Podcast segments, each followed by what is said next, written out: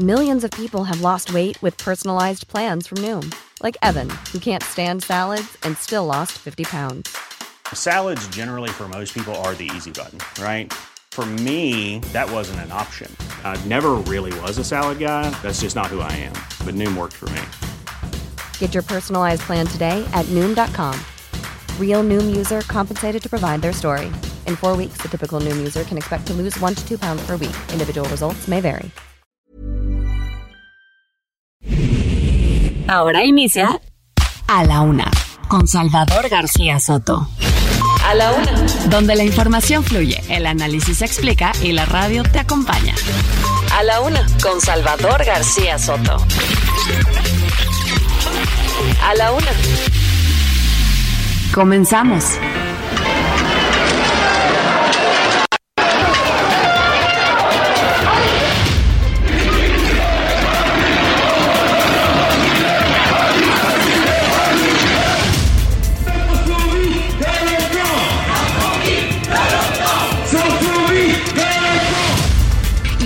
Próximamente para eh, 2023 estaremos a través de la telefonía celular.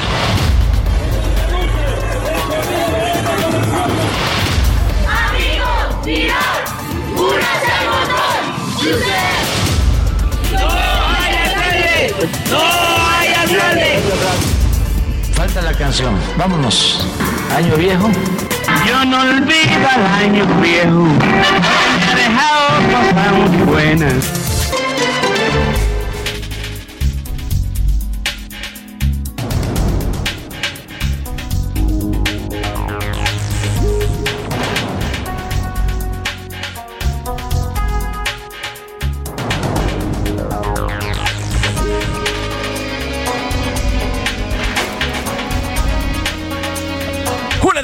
Con un minuto, una de la tarde con un minuto. Bienvenidas, bienvenidos a la una con Salvador García Soto en el Heraldo Radio. A nombre del titular de este espacio, el periodista Salvador García Soto y de todo este gran equipo que hace posible día a día este servicio informativo que le brindamos con mucho cariño, mucho profesionalismo y con todas las ganas del mundo. Yo soy José Luis Sánchez Macías y le voy a informar en este jueves, jueves 29 de diciembre. Oiga, antes de arrancar con todo, hay Información de último momento. Edson Dorantes de Nacimiento Pelé acaba de fallecer a los 82 años de edad. Acaba de fallecer el rey Pelé hace unos minutos, triple campeón mundial, recordado uno de los grandes íconos del fútbol. Fue campeón del mundo en México 70, aquí en nuestro país. Y vamos a hacer contacto directo. Ahorita vamos de lleno con toda nuestra programación normal, pero en estos momentos está falleciendo el señor Edson Dorantes de Nacimiento Pelé. Vamos con Oscar Mota, nuestro eh, jefe de deportes aquí en A la Una, que nos tiene más detalles. Querido Oscar Mafren, buena tarde. Triste noticia para el fútbol mundial.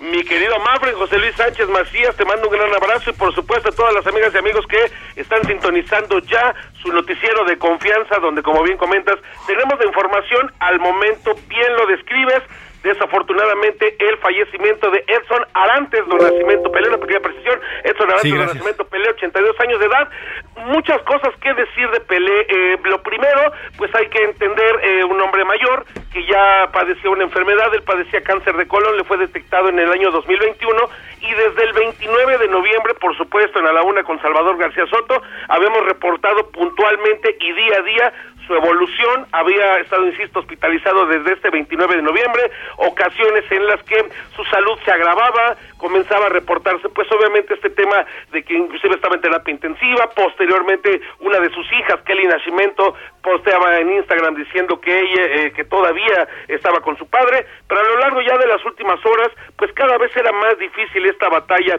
que tenía Orrey Pelé con el tema de, de su salud, como bien platicas, él fallece entonces en el Hospital Albert Einstein, allá por supuesto en Brasil.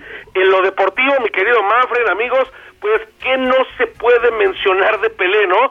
Tricampeón de Copas del Mundo, ganando en el 58, en el 62 y en México 1970, múltiple campeón con el Santos de Brasil, donde pues hay siempre una polémica de que se anotó más de dos goles, se le, él se autoacredita, él dice que anotó 1286 goles, oficialmente la FIFA le reconoce poco más de 767, 768, una cifra que también superó hace poco eh, Cristiano Ronaldo, pero bueno, tantas historias, fue pionero del fútbol en los Estados Unidos, viajando en los años 70 antes de que se creara la MLS, jugando con el Cosmos de Nueva York, en una liga eh, donde posteriormente llegaría gente como Johan Cruyff o llegaría también inclusive Beckenbauer, Pelé lo hizo primero e incluso mi querido Mafren y con eso eh, eh, eh, te quiero escuchar, pues bueno, inclusive hasta fue artista de cine, salió hasta con Sylvester Stallone en la década de por ahí de 1982 una película, entonces genuinamente la estrella que se apaga el día de hoy, una de las más grandes, no solamente en el deporte, me atrevo yo a decir, una verdadera personalidad fuera de, insisto, del tema incluso hasta deportivo, porque bueno, se le conocen muy pocas o ninguna o ninguna eh, eh escándalo extracancho, cosa que también me parece importante resaltar. Así es, my friend. Bueno, pues una triste noticia, sin duda. Uno de los, pues prácticamente uno de los últimos íconos, my friend, del fútbol mundial del siglo pasado. Con esto, bueno, pues ya, ya también el fallecimiento de Diego Armando Maradona, el Pelusa, y bueno, pues ahora el Rey Pelé, pues prácticamente los históricos y los grandes, los íconos del fútbol mundial, eh, pues han fallecido. Ya nos hemos quedado sin ellos y para dar paso a un nuevo recambio. Y bien lo dices, ¿eh? Mira, nació en el, el 23 de octubre de 1940 en Tres Corazones, Minas Gerais. A los 13 años integró a las juveniles del Club Atlético Bauru debutó en el 57 con el Santos de Brasil, obviamente, llegó a Nueva York al Cosmos en el 75 y fue y es el único jugador tricampeón mundial, a menos que me corrijas, según yo es el último el único tricampeón, ¿no? Al momento exactamente, mi querido Mavren, destacar también que esta gran leyenda que tiene Edson Arantes de Nacimiento como uno de los uno de los primeros rockstars dentro del ambiente deportivo, dentro del ambiente futbolero, porque la leyenda de Pelé surge de una manera que me parece por demás fantástica. Cuando él, eh, como bien platicas en, su biografía, nace en 1940, cuando tiene 10 años, en 1950, si Pitágoras no miente, pues es cuando se da este famoso maracanazo. Les platico a las amigas y amigos que nos escuchan a qué me refiero. El maracanazo es el evento deportivo conocido como la final de la Copa del Mundo de Brasil 1950 que pierde la selección brasileña ante Uruguay. Uruguay la gana en el mismísimo Maracaná, 200 mil personas vieron ese eh, llamado maracanazo. Y bueno, comentan, hay crónicas de la época donde se menciona que eso fue una verdadera tragedia, que hubo personas, inclusive suicidios, hubo gente que, se, que apostó mucho dinero, se quedó en la calle, o sea, fue una verdadera tragedia nacional y dentro de esta leyenda se comenta que Pelé ve llorar a su papá, eh, eh, su papá eh, aficionado al fútbol, se enteró obviamente del partido, ellos, ellos eran muy pobres, estaban escuchando el partido a través de la radio y entonces ve el papá de, de, de Pelé, o sea, Nelson Arantes, ve a su papá llorando, desconsolado y le dice, papá, yo te voy a ganar esa Copa del Mundo a ti y se la voy a ganar al pueblo brasileño. Y siete a ocho años después, es cuando está ya en el Mundial de Suecia 58, se convierte en el jugador más joven en ese entonces en anotar un gol, en ser campeón, insisto, parte de esta gran leyenda, esa promesa quizá a algunos otros y también para ahondar un poquito y agrandar un poco este perfil de un personaje como lo es Pelé, quizá alguna de las críticas que por ahí podría recibirse, alguna de estas, pues eh, no sé si manchas, pero al final de cuentas, como todos los seres humanos claroscuros, eh, son las tomas de decisiones. Él vive en parte de su mayor éxito o cuando tiene mayor eh, mayor arrastre y mayor impacto, ojo, y sin jugar en Europa. Él solamente Justo lo te, iba a preguntar eso, mi querido Oscar. siempre se dice que jugar en Europa es wow, la cumbre de un jugador de fútbol, pero el Rey Pelé nunca jugó en Europa. Nunca jugó en Europa exactamente, siempre hizo su carrera en, en Santos y posteriormente en Cosmos, como ya hemos platicado, y en esta parte de, de, su fama, cuando él es más conocido, pues es cuando está la dictadura brasileña, ¿no? La dictadura brasileña que cobró desafortunadamente miles y miles eh, de, de, muertes, desaparecidos y demás. Y entonces él fue tratado como un hijo pródigo por esta dictadura. Él nunca se manifiesta en contra de la misma y es quizá, y con pinzas, ¿no? Pero solamente para ahondar un poquito y poder entender eh, el perfil y, toda la grandeza de este ser humano que, acaba de fallecer hace unas horas, hace unos minutos, perdón, pues eso, o sea que él nunca eh, mostró una postura política, cuando en esa época, estamos hablando de la década de los sesentas, otro gran personaje como lo fue Cassius Clay, Mohamed Ali, él abiertamente dijo, yo estoy en contra después de la guerra yo no quiero que me manden a matar otros seres humanos y entonces hace su cambio obviamente de nombre y demás. Entonces, solamente insisto, como para entender un poquito del, del perfil y del quizá la única crítica que por ahí pudiera tener el tema con, con Edson.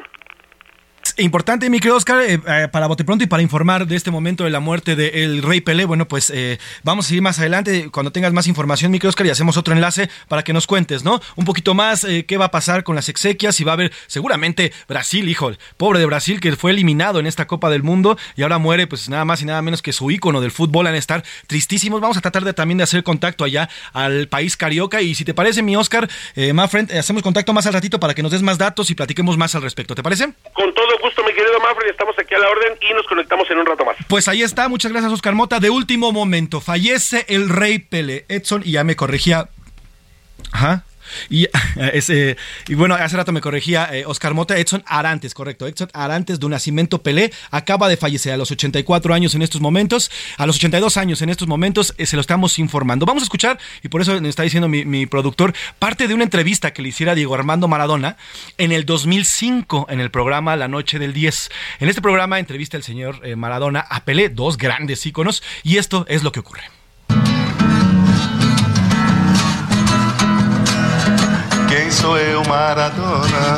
Quem é você? Você quer ser eu e eu quero ser você. Quem sou eu nesta vida? Quem é você? Você quer ser eu e eu quero ser você. Ahí está parte de, esta, de este encuentro que tuvieron en el 2002, Edson Arantes de Nacimiento Pelé y Diego Armando Maradona. Hoy ya están en el cielo, eh, no solamente de los grandes futbolistas, sino de los grandes personajes que han marcado esta historia con un balón. ¿eh? Más adelante vamos a tener más información, pero por lo pronto ya se lo informamos aquí. Acaba de fallecer Edson Arantes de Nacimiento Pelé, el rey Pelé, el famoso futbolista durante años. Eh, por lo pronto le cuento, vamos a tener además de esto que ya le informamos y que era importante eh, decírselo, tenemos más temas. Mejora el Vaticano además y hablando de, personas enfermas, bueno, pues el, Vaticano informó que el Papa emérito Benedicto XVI está lúcido, aunque sus condiciones de salud son eh, graves. Continúa todavía el monitoreo al Papa eh, Benedicto XVI, Joseph Ratzinger, que desde antier el Papa Francisco eh, anunció que su salud no era, no era la mejor. Y justicia, familiares y amigos de Jorge Claudio, este caso que ayer le platicamos en este espacio, este hombre que se dedicaba a vender tamales fue atropellado el 24 de diciembre por un sujeto, un sujeto que venía borracho, venía a toda velocidad allí en Cuautitlán Izcalli, lo atropelló, pero además se intentó dar a la fuga.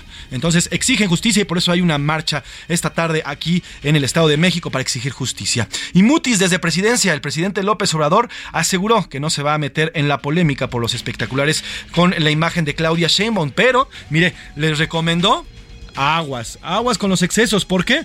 Porque esto, este, este tipo de, campañas y este tipo de espectaculares que más que ayudarle a la, jefa de gobierno podrían perjudicarle, porque la oposición podría utilizarla para incluso pedir que no salga adelante su candidatura. Así que aguas, les dice el presidente López Obrador. Y lamentable, este miércoles murió, murió uno de los tres niños, uno de los tres niños afectados por rabia que habría sido contagiada por un murciélago que los mordió a principios de este mes. Aquí le hemos dado seguimiento puntual a este caso de estos tres pequeños y bueno, la doctora Rossi ya nos había adelantado, la doctora Rossi que es directora del Hospital Civil de Oaxaca, ya nos había adelantado que este pequeño de siete años ya no presentaba ningún tipo eh, pues, eh, de reacción, ningún tipo de reacción primaria. Entonces ayer fue oficialmente declarado muerto. Su hermana, otra de ellas que también fue mordida y que está grave, es probablemente corra el mismo, el mismo riesgo. Mientras la más pequeñita, quien sí pudo tener eh, cuidados en tiempo y forma, va a salvar la vida e incluso ya fue dada de alta el día de hoy. Vamos a tener parte de esta historia y también, pues esto, el hecho de que eh, no fueron atendidos estos dos pequeños y eso habría sido la diferencia entre morir y salvar la vida. Además, bueno, pues platicaremos de todo lo que ocurre en torno a las mañaneras y bueno, platicaremos, el, a la Ciudad de México, aquí en las principales calles, también iremos a las principales ciudades de esta República Mexicana para contarle y estar cerca de usted. Por lo pronto, ¿qué le parece si nos vamos de lleno a las eh, preguntas del día y después un resumen de noticias? Pero antes, como siempre le digo, este programa es nada, absolutamente nada sin usted. En A la Una te escuchamos. Tú haces este programa. Esta es la opinión de hoy.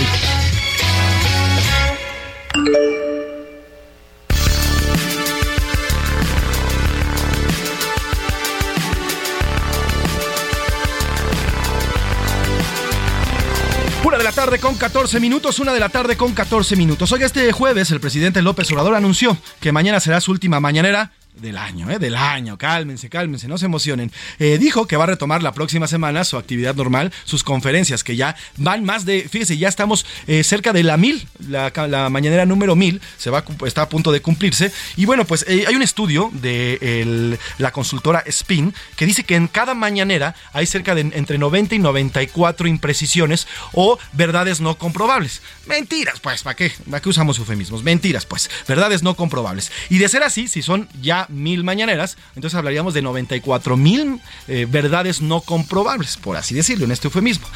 Ante esto, yo le pregunto, y en miras a que el próximo año tengamos más mañaneras, y hasta en una de esas nos está amenazando que hasta los sábados tenemos mañaneras, yo le pregunto, ¿aún confía en lo que se dice todos los días en estas conferencias?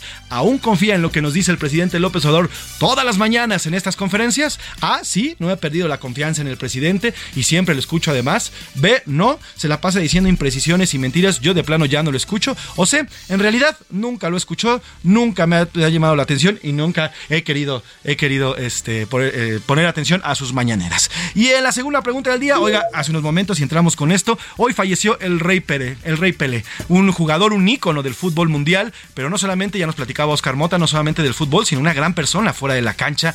Estuvo, eh, dijo, tuvo encuentros desde desde con la reina Isabel hasta con quien usted se le antoje de presidentes, eh, luchadores por la paz, luchadores por los derechos humanos, en fin, un gran personaje, Edson Arantes de Nacimiento Pelé, y bueno, falleció hace unos minutos en allá en Brasil. Y le preguntamos esta tarde, ¿usted cree que alguien podrá superar lo hecho por ya dos grandes íconos como Diego Armando Maradona y Edson Arantes de Nacimiento Pelé? ¿Usted cree que hay ya futbolistas en el, en el tiempo actual que puedan superar lo hecho por estos dos grandes íconos? No, nadie los va a superar, son insuperables. Ve, sí, Messi y Cristiano Ronaldo ya están cerca y se convertirán en los próximos, en las próximas estrellas del fútbol mundial. O sea, los reyes del fútbol siempre serán, serán de nuestro continente y no habrá, no habrá nadie como ellos dos. Y ya, por último, y encarrilados con esto del tema de Maradona, si usted ¿Tiene alguna historia o cómo lo recuerda? Si es que llegó a ver alguno de los mundiales donde participó o incluso los comerciales. Se volvió tan famoso también incluso en comerciales el señor Repelé porque hasta esta pildorita azul él eh, este, promocionaba, ¿se acuerda? Bueno, pues ahí está el señor Pelé. ¿Cómo lo recuerda? A Edson Arantes de un nacimiento Pelé. Escríbanos, márquenos. Más al ratito tenemos más libros para regalarle en esta tarde de jueves. Por lo pronto, 55 18 41 51 99 es el teléfono para hacer contacto.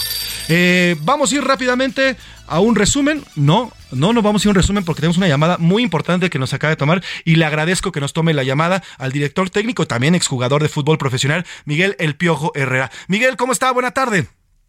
¿Cómo están? Buenas tardes, gusto saludarlos. Gracias por tomar esta llamada y por tomarnos sobre todo en, tiempos de vacaciones, pero es importante conocer su opinión, don Miguel, para, pues, de, parte no solamente usted ha estado en la cancha, sino también dirigiendo la selección mexicana también. El América fue muy, eh, eh, fue, digo, tuvo muchos triunfos con el América. A usted como futbolista, como director técnico y como exfutbolista, ¿qué representa Pelé? Bueno, sin duda alguna, el más grande de toda la historia, ¿no? De toda la historia del fútbol para mí eh, siempre Pelé fue un tipo que se cocinó aparte. Hoy en su mesa se pueden sentar grandes como Maradona, Messi, Cristiano, Cruyff y Stefano, jugadores importantísimos que han pasado sobre la historia, pero sin duda alguna es su mesa y, creo que él fue invitándolos y fue haciéndolos eh, que, que, trataran de ser y de, de, homologar lo que él siempre fue, no un gran jugador, tanto dentro y fuera y dentro y fuera de la cancha sin duda alguna, para mí el jugador más importante que ha dado el fútbol. Ahora, eh, Piojo, eh, existen, ya, ya actualmente Maradona falleció también, Pelé ya falleció también, y existe toda esta, digamos, esta polémica, si, si jugadores como Cristiano Ronaldo, como el mismo Leo Messi, podrían alcanzar a ser estas grandes estrellas que lo fueron, estos íconos que fueron tanto el Pelusa como el, Rey Pelé. ¿Es posible o como ellos dos no va a haber nunca? No, yo creo que Messi está en ese lugar, sin ninguna duda, hoy después de haber ganado un título mundial, creo que México está en una posición importantísima de poder sentar en esa mesa. Para mí Cristiano también es un jugador de, un gran nivel impresionante, pero yo creo que como Pelé no ha habido un jugador, todavía está muy eh, encima de todos ellos, a lo mejor la distancia no es tan grande, pero está encima de ellos, y sin duda alguna creo que Pelé va a ser, obviamente siempre para mí, el mejor jugador de la historia, hoy se nos va el ser humano, se nos va el hombre, nos bonita, pero nos deja y nace la leyenda, ¿no? Estamos platicando con el Piojo Herrera, exjugador y director técnico. Piojo, también le quiero preguntar, eh, ¿qué hacía diferente al Rey Pelé en la cancha? ¿Por qué, por qué se convirtió en este ícono? ¿Qué lo hacía eh, ser pues totalmente diferente a todos los demás contrincantes y jugadores? Era muy completo, era muy potente, era muy fuerte, era eh, un tipo que maneja, entonces manejaba muy bien los dos perfiles, que remataba bien de cabeza, que igual gambeteaba, que, que servía pases.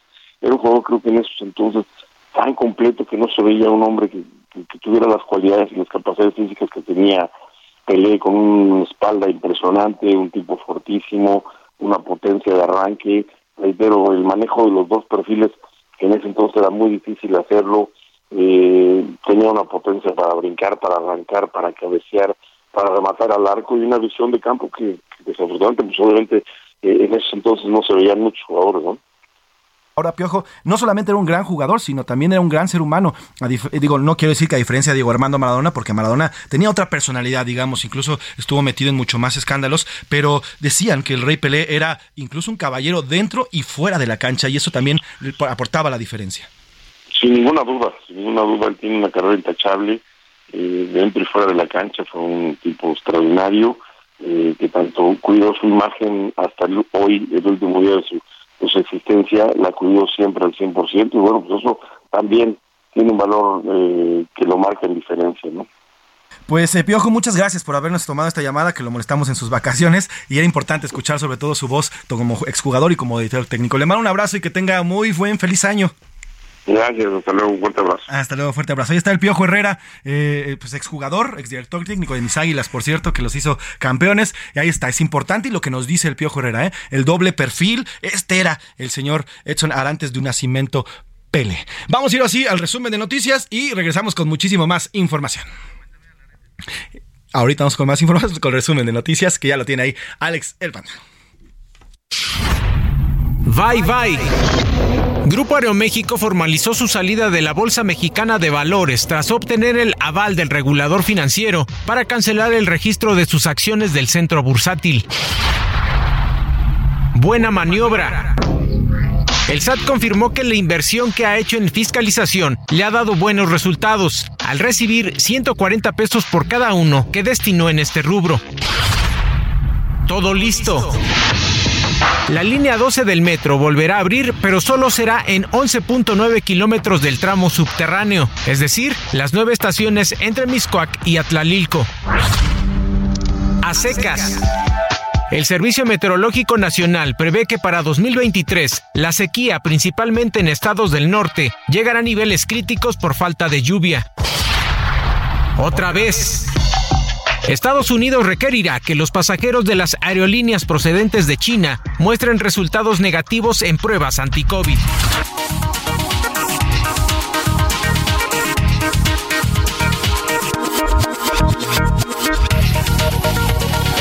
Una de la tarde con 22 minutos, una de la tarde con 22 minutos, atípico el programa del día de hoy, porque bueno, pues nos cayó justo el fallecimiento de El Rey Pelé y ya platicamos también con el Piojo Herrera y bueno, pues más adelante abundaremos, iremos a Brasil, le digo, para ver cómo fue tomada ya esta noticia, el fallecimiento del Rey Pelé a los 82 años. Por lo pronto, y en otro tema y del otro lado del continente, también un personaje importante que se encuentra en vilo su salud es el Papa emérito Benedicto XVI. El Vaticano dio a conocer que está lúcido, que está consciente, aunque sus condiciones de salud son graves, ah, pero aseguraron que estables. En un comunicado indicó el Vaticano que eh, su reposo ha sido bien y ya, lo ha transitado de manera correcta durante la noche que pasó. Además, bueno, pues está bajo supervisión de médicos y de vigilancia, eh, sobre todo de especialistas del Vaticano. El presidente López Obrador deseó que el Papa emérito Benedicto XVI se recupere y además, eh, a, pregunta de nuestro compañero Iván Saldaña del Heraldo de México, en la, mañana, en la mañanera el mandatario comentó que invitó al Papa Francisco a nuestro país. Ya lo invité. ¿Qué le contestaron del Vaticano? ¿Vendrá antes de septiembre del 2024? No sé, es que ya el Papa pues está este, cuidándose y hace bien y aquí siempre va a ser bienvenido. Y repito, en lo personal lo admiro, lo considero el político más importante del mundo en la actualidad. Ahí está lo que dice el, presidente López Obrador, invitando, invitando ya al, al, Papa Francisco y también deseándole, deseándole también pues una pronta recuperación al Papa Benedicto XVI. Nos vamos a ir con canción, nos vamos con una canción, vamos a cambiarle un poquito, estábamos con música de Año Nuevo, pero a, pues, a colación de lo ocurrido con el Rey Pelé, vamos a escuchar esto, que la canta precisamente el Rey Pelé. Canta um negocinho pra gente, canta. Não dá pra me cantar, Elisa. Eu não tenho voz pra cantar. Mas canta, Pelé. Me disseram que você toca violão tão bem, meu filho. Todo lugar que eu chego, todo mundo quer que eu toque violão. Mas canta pra mim. Bom, eu vou dizer pra você por que que não vou. Por que que cantar. foi? Então ah. presta atenção. Por que que foi? Outro dia me pegaram de surpresa. Me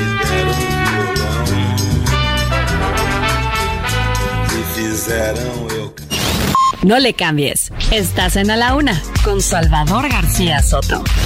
Información útil y análisis puntual. En un momento regresamos. Heraldo Radio, la H se lee, se comparte, se ve y ahora también se escucha.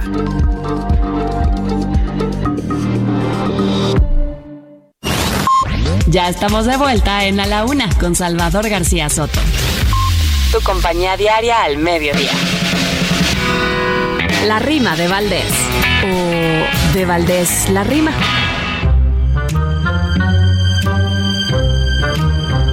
Es Claudia con su silueta la que veo por todos lados, ya sea parado o sentado, se me presenta en la jeta. Cuando voy en camioneta o en el pecero o en el metro, es Claudia que tiene un cetro, aunque todavía no es la reina.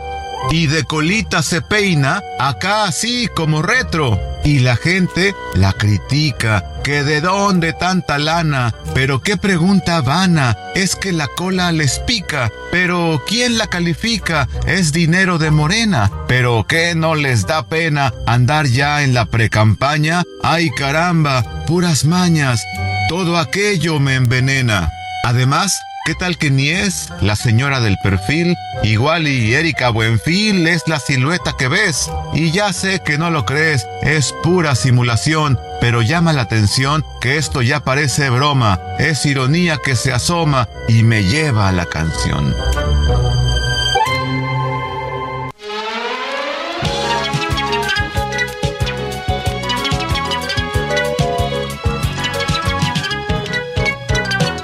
Moleque danado, tome cuidado com esta vida.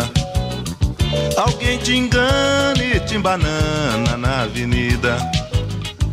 Moleque danado, me ajude a te ajudar. Você é o fio da meada, onde tem que começar. Ô moleque danado, tome cuidado com esta vida. Alguém te engana e te embanana na avenida. Ô moleque danado, me ajude a te ajudar. Você é o fio da meada, onde tem que começar. Pode confiar que a gente chega lá Una de la tarde con 32 minutos. Una de la tarde con 32 minutos y estamos escuchando nada más y nada menos que a Edson Arantes de Nacimiento Pelé, que no solamente ya escuchó, no solamente tenía magia en los pies, ¿eh? también sabía cantar y la cantaba muy bien. En el 79 grabó varios éxitos, que, varios, varios sencillos que se convirtieron en éxito en medio de la vorágine que lo llevaba como a ser eh, en esos momentos el mejor futbolista del mundo.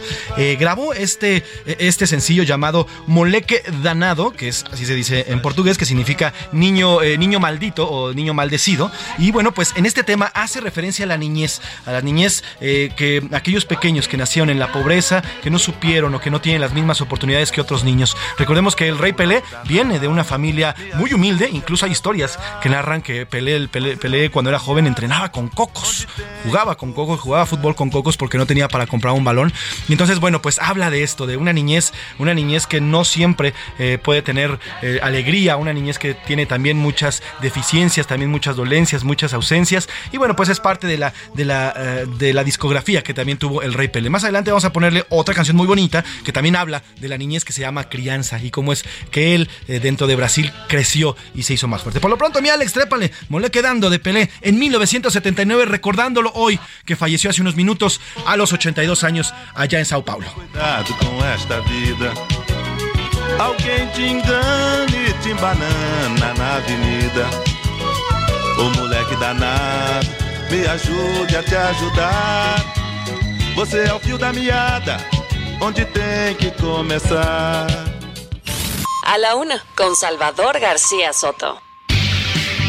Una de la tarde con 34 minutos, una de la tarde con 34 minutos aquí en la Ciudad de México. Vamos precisamente hasta Sao Paulo, Brasil, con la periodista Silvia Colombo. Ella es eh, periodista del medio Folja de Sao Paulo, uno de los eh, medios más importantes de eh, aquel país brasileño y además está en el epicentro, donde se encuentra el hospital Albert Einstein, donde falleció hace unos minutos, ya le digo, Edson Arantes de nacimiento Pele. Que- querida Silvia, muy buenas tardes, gracias por tomarnos esta llamada. Muy buenas tardes, ¿cómo están? Muchas gracias, muy bien, todo muy bien por acá. Silvia, cuéntanos cómo ha recibido Brasil, cómo ha recibido la noticia del fallecimiento del gran rey Pelé. Claro, mira, eh, en, en el momento en que salió la noticia, eh, la ciudad de São Paulo se emudeció, eh, hubo un par eh, de, de- de fuegos de artificio, así, de, de- de homenaje, pero la verdad es que ya se esperaba eh, que eso pudiera pasar, podía pasar a, cada, a cualquier momento porque eh, Pelé ya venía internado hace muchos días, su estado de salud venía deteriorando, entonces no es una, una noticia que agarra a los brasileños de sorpresa, pero sí que nos pone ahora todos a reflexionar en todo lo que nos dio, que dio a Brasil Pelé, ¿no?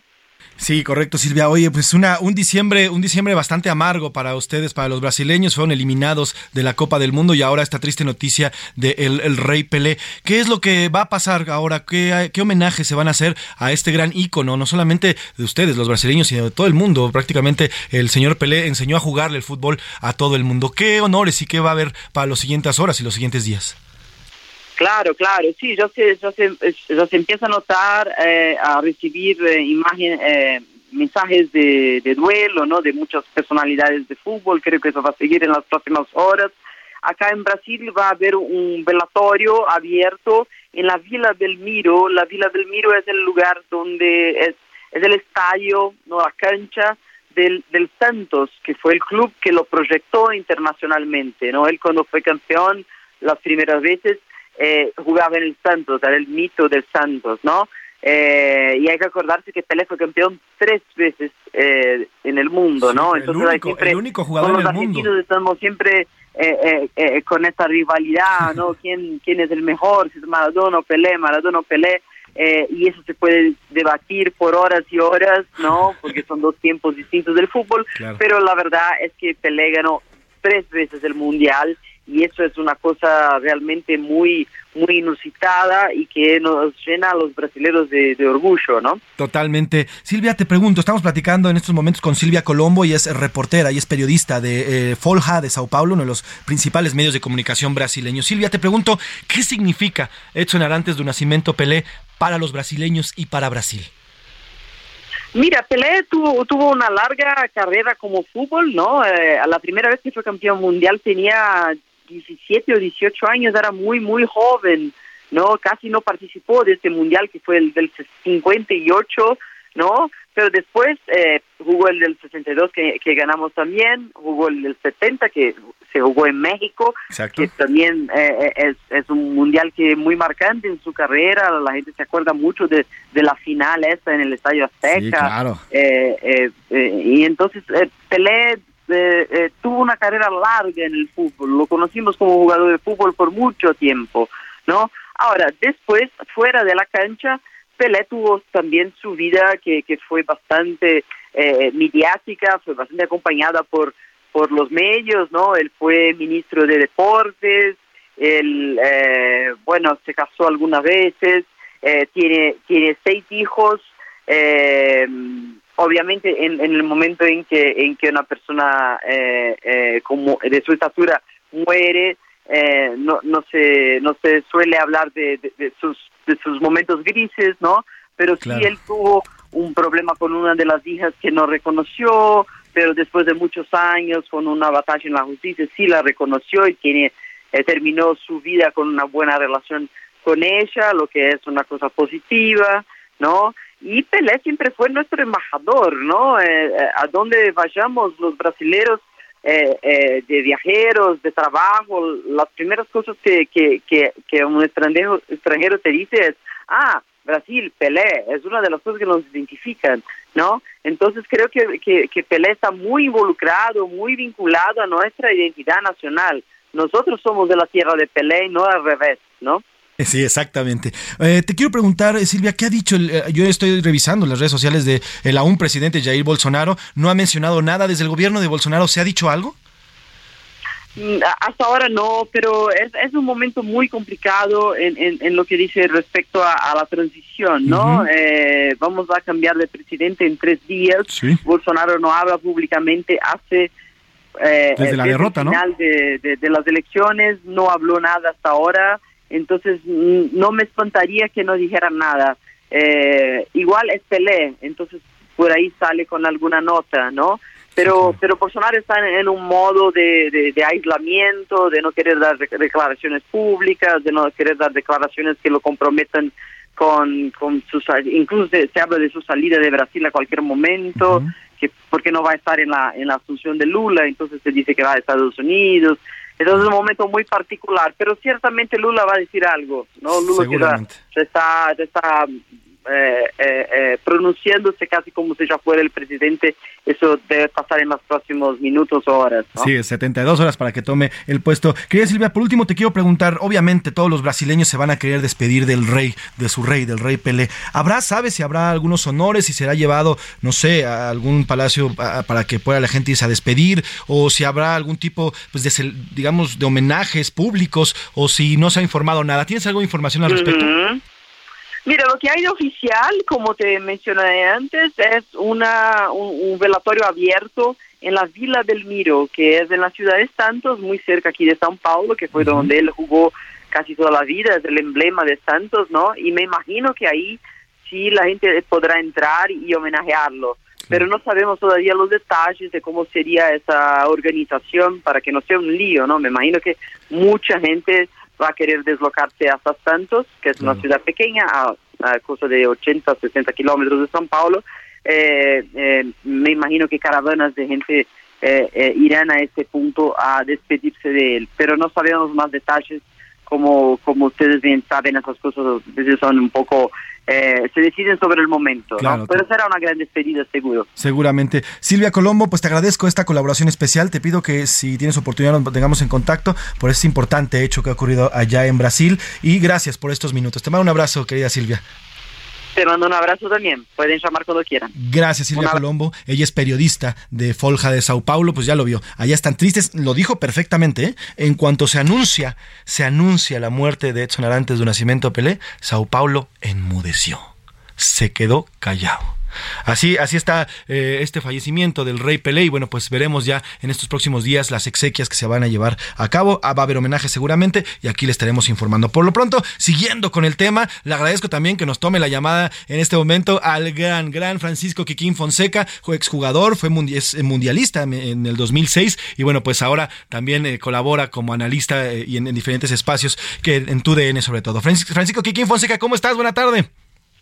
Un saludarte, te mando un fuerte abrazo. Aquí andamos, pues, con la noticia, ¿no? Eh, triste, triste para, para todo el gremio del fútbol. Totalmente de acuerdo. Por ahí creo que también anda Oscar Mota, ¿correcto? Mi querido Marley, ¿cómo estás nuevamente? Figura Kikín Fonseca, muchísimas gracias por tomar la llamada. Te mando un gran abrazo. Kikín, yo quiero arrancar, quiero arrancar para ti como exfutbolista, cuando comenzabas tu carrera, que tiene poquito que apenas terminaste, estás muy chavo, tienes cuarenta y tantos años. Cuando estabas comenzando tu carrera, veías a Pelé, ¿cómo veías a Pelé? ¿Cómo lo tenías eh, conceptualizado al, rey Pelé? Para mí, Pelé es el, es el mejor jugador de la historia, el mejor jugador de fútbol que ha existido ¿no? en, la historia. Eh, ha dejado un legado tremendo que hace, bueno, tantos años. Eh, eh, después de tantos años que dejó de jugar Pelé, pues para mí nadie lo ha superado, ¿no? Se oye y, a lo mejor es cuestión de gustos, Maradona, Messi, pero bueno, para mí Pelé, lo que él hizo fue un adelantado a su época, las jugadas que él hacía era un adelantado a su época, la potencia física que tenía también adelantado, un tipo que aparte trascendió del fútbol, es, es, eh, es como un abanderado de Brasil, ¿no? Es, oye, Brasil, pues Pelé, todo mundo sabe, identifica a Brasil, pues Pelé. Entonces, eh, es muy triste, así es la vida, ¿no? Simplemente se nos adelantó en el camino, todos, todos vamos para donde mismo, pero bueno, ahora el fútbol mundial pues, está de luto, ¿no? Así es, Oscar. Pues de, yo me quedo, obviamente, escuchando atentamente lo que comenta Kikín y escuchaba previamente la excelente entrevista que le hiciste, querido José Luis, a eh, Miguel El Piojo Herrera. Y quiero, y, coincido en algo, y quiero explicarle a la gente que nos está escuchando, amigas, amigos, niños, etcétera. A ver, en temas que entendemos nosotros los millennials, nosotros los que X somos chavos todavía, a ver, ¿qué tipo de jugador era Pelé? A ver, imagínense a los que nos están escuchando que era un Cristiano Ronaldo y un Messi en la misma persona. Si escucharon obviamente la descripción que hacía obviamente Miguel y oh, Kikín Fonseca, la potencia, la genialidad, la forma de poderse quitar rivales, de poder entender eh, eh, el fútbol que todavía no se inventaba. Y ojo, hay algo bien interesante, mi querido Kikín, y tú lo sabrás muy bien. Pelé dominó el fútbol en una época donde no existían las tarjetas amarillas y rojas. Las tarjetas amarillas y rojas llegan al fútbol en el Mundial de 1970 y previo a ello a Pelé le ponían una cantidad de patadas terrible. Salió lesionado en Chile en 1962 precisamente por esta situación y con todo y ello, o sea, eh, el talento innato, la magia que tenía o Rey Pelé para poderse quitar gente, dejar regados eh, por todos lados era verdaderamente impresionante. Kikín, ahora Kikín, yo te quiero preguntar, ¿estás, sigues por ahí, verdad, Kikín? Creo que se nos perdió ahí por ahí Kikín Fonseca, por eso no nos contestó. Aquí lo escucho. Ah, ahí estamos. Kikín Fonseca. Oye, bueno, pues eh, te queremos preguntar también. El tema eh, ya platicamos hace rato, bien lo decía Oscar Mota, eh, pues definitivamente Pelé pues puede ser considerado como uno de los mejores jugadores, o si es que el mejor jugador nos dices, Kikín. Eh, siempre existía, hace rato platicábamos y escuchaste también, Kikín Fonseca, esta rivalidad entre, no, pues es, no, pues es Maradona, no, pues es Pelé, tú nos dices que es Pelé. Al final, bueno, los dos lastimosamente ya no están en este plano terrenal. ¿Tú crees como futbolista, como exfutbolista, ya como analista del fútbol, crees que va a haber quien supere a estos dos grandes, hoy hablando de la muerte de Pelé, pero también recordando al gran Maradona? Híjole, mi querido José Luis, esa, es buena pregunta, ¿no? Porque digo, al final el tiempo pasa, los futbolistas van evolucionando, vemos lo que ahora hace Mbappé, es, es un tipo también fuera de serie y, y bueno, pues, tiende, la vida tiende a que, a que surjan otros futbolistas eh, importantes, a que se superen eh, récords, se superen, eh, se supere lo hecho anteriormente. Yo creo que nuestros ojos no lo van a ver, José Luis Oscar, plano? seguramente sí, yo creo que no lo van a ver nuestros ojos alguien mejor eh, que lo que hizo Pelé, pero a lo mejor, a lo mejor muchos años más eh, de que de que nosotros no estemos en esta tierra, puede ser que surja alguien y, y supere a Pelé, pero va a ser muy complicado. Ahora, Kikín, te quiero preguntar también de Pelé, y ese era un caballero, decían, de en la cancha y fuera de ella, y eso también fue parte de, pues, esta congruencia que manejaba el rey Pelé, también por eso es que se gana este, este mote del rey. Eh, actualmente ya muchos futbolistas ya no tienen esta congruencia dentro y fuera de la cancha. ¿Qué crees que se haya perdido en este trance de un, un Brasil o un Pelé en aquellos tiempos a, a unos jugadores que existen actualmente? Sí se, se pierde se pierde el piso no como se dice eh, los valores la educación. Precisamente por eso Pelé es diferente y por eso para mí ese eh, tiene tiene un, un, largo trecho por eh, o, es mucho mejor para para mejor de, decirlo que Maradona no porque independientemente de los logros deportivos Pelé siempre trató de ser una imagen una dar una buena imagen como persona siempre ser un ejemplo como persona y, eso no está fácil. Por eso tú bien lo dijiste José Luis se pierde muy fácil esta situación. El, las personas, el futbolista tiene todo muy eh, muy fácil, se le llega todo a, siendo muy joven y pierde el piso, eh, pierde esa educación, los valores, se descontrola y, le ganan los vicios, le ganan cosas eh, que están ahí, ¿no? Que, están ahí para todo mundo. Eh, y Pelé siempre trató de, de, ser eh, esa buena imagen para todo mundo, para los niños, jóvenes, ejemplo de futbolista. Entonces eso también cuenta. Totalmente de acuerdo. Kikín, por último te quiero preguntar, tú estuviste en las canchas mucho tiempo, fuiste mundialista y algo que resaltan mucho de Pelé es el manejo de los dos perfiles. ¿Qué tan difícil es para un futbolista manejar perfectamente bien ambos perfiles para ser, pues, quien era el señor Pelé? Es muy complicado. Eh, técnicamente él era muy bueno con, con la izquierda, con la derecha, era muy bueno cabeceando. O sea, era un jugador muy completo, tenía potencia, era bueno en el mano a mano, en el regate, eh, era buen rematador de primera intención. O sea, es muy complicado. Claro. Que Messi, considerado a lo mejor en esa mesa de Pelé y Maradona, no es, se le complica a la derecha, la pierna derecha se le complica bastante, a lo mejor no es un especialista en el cabeceo. Eh, y Pelé era, era completito, te podía resolver jugadas como sea, ¿no? Entonces, eso es muy complicado en el fútbol porque normalmente un, eh, eh, un futbolista o cualquier persona perfeccionas, eh, a lo mejor de derecho perfeccionas lo que haces, perfeccionas la derecha. Eh, y Pelé pues eh, era era casi casi perfecto en todo, ¿no? Entonces, eh, ya lo decía bien Oscar, eh, eh, regates impresionantes para su época, eh, físicamente para su época era, porque mucha gente dice, ah, que era otro fútbol, otra época, sí, bueno, pues él no tuvo la culpa de nacer en esa época, él simplemente eh, te- tenía una, una mentalidad, una genialidad, eh, unas ideas claras para el fútbol, la finta esa que hace en México, donde deja pasar la pelota y se va por y le da la vuelta al portero, eso quiere decir que mentalmente él era muy superior a los demás para hacer ese tipo de fintas que a la fecha es muy muy difícil verla, ¿no? Entonces por eso por eso Pelé para mí el mejor de la historia y por eso estamos todos tristes independientemente que no nos haya tocado a lo mejor conocerlo personalmente, jugar contra de él, pues porque ves un video de él y, y se te pone la piel chinita, te emocionas. Totalmente de acuerdo. Pues querido Francisco Kikín Fonseca, eh, exjugador eh, mundialista en el 2006 y ahora analista deportivo. Gracias por estos minutos. Perdón por haberte molestado en estas vacaciones que ya fin de año, pero bueno, era importante conocer tu opinión y conocer también qué opinas acerca de la muerte del Pelé y del gran Pelé. Que te mando un gran abrazo y feliz año, Kikín. Abrazo José Luis, feliz año Oscar, feliz año Feliz para año. los dos, se les quiere. Ahí estamos, igualmente, mi querido Kikín. Oye, mi querido Oscar, y preparaste una gran nota, ¿eh? una buena nota del señor Pelé. Pues mi querido Mafren y a todos los amigos de la una con Salvador García Soto, tuve la oportunidad de hablar con la pelota, la mejor amiga de Orrey Pelé, y esto fue lo que me comentó.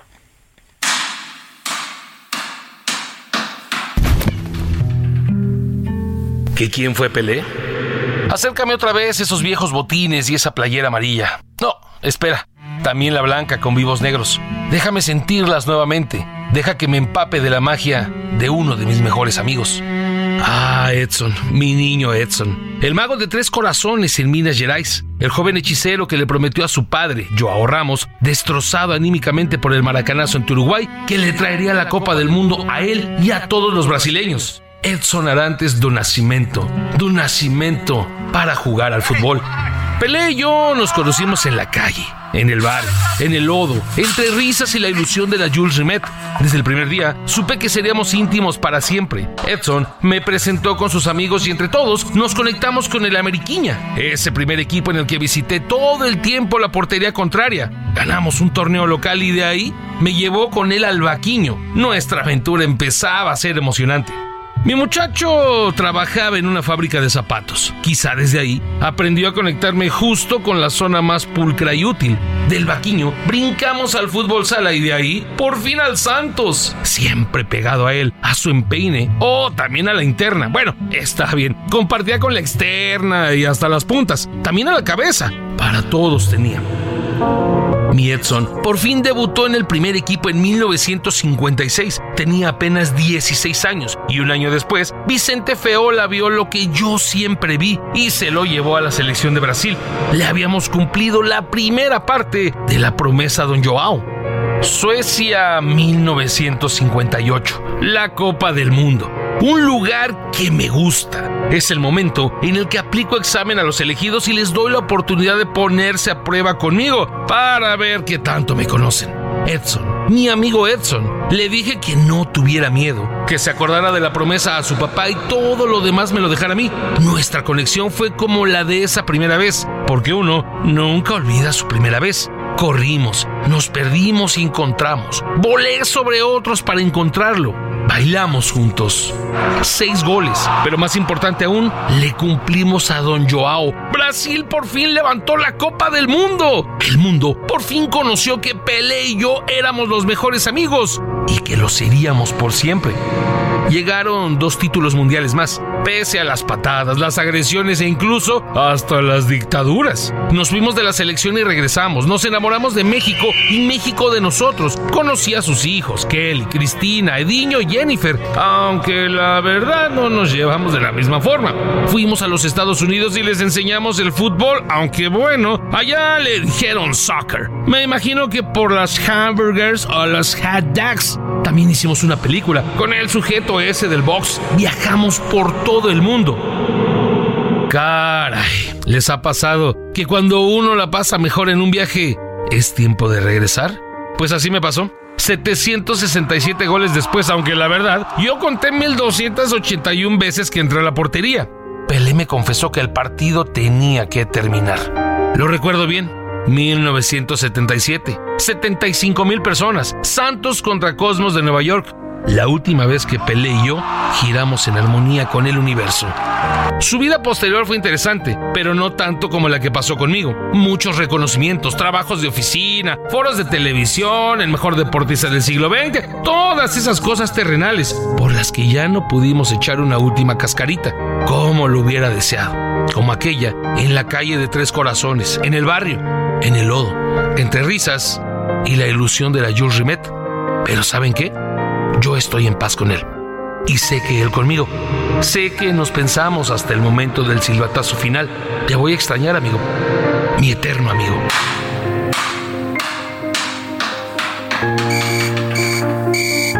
Oscar Motaldrete. Gran nota de Oscar Mota y bueno, pues falleció eh, Edson Arantes de Nacimiento Pelé a los 82 años de edad. Vamos a ir una pausa y regresamos aquí en A la Una. Continuamos con mucho más información. No se mueva, no le cambie. Regresamos. No le cambies. Estás en A la Una con Salvador García Soto. Información útil y análisis puntual. En un momento regresamos. Heraldo Radio, la H se lee, se comparte, se ve y ahora también se escucha.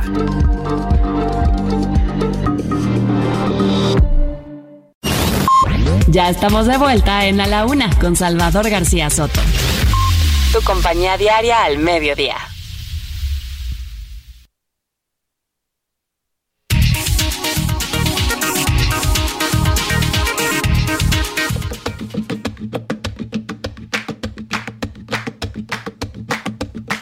Acredita no velho, pode falar, me que o velho tem força, faz seu time ganhar. O dinheiro é pro santo, pode pagar, me que o velho não cobra pra trabalhar. Acredita no velho, pode falar filho, que o velho tem força, faz seu time ganhar. O dinheiro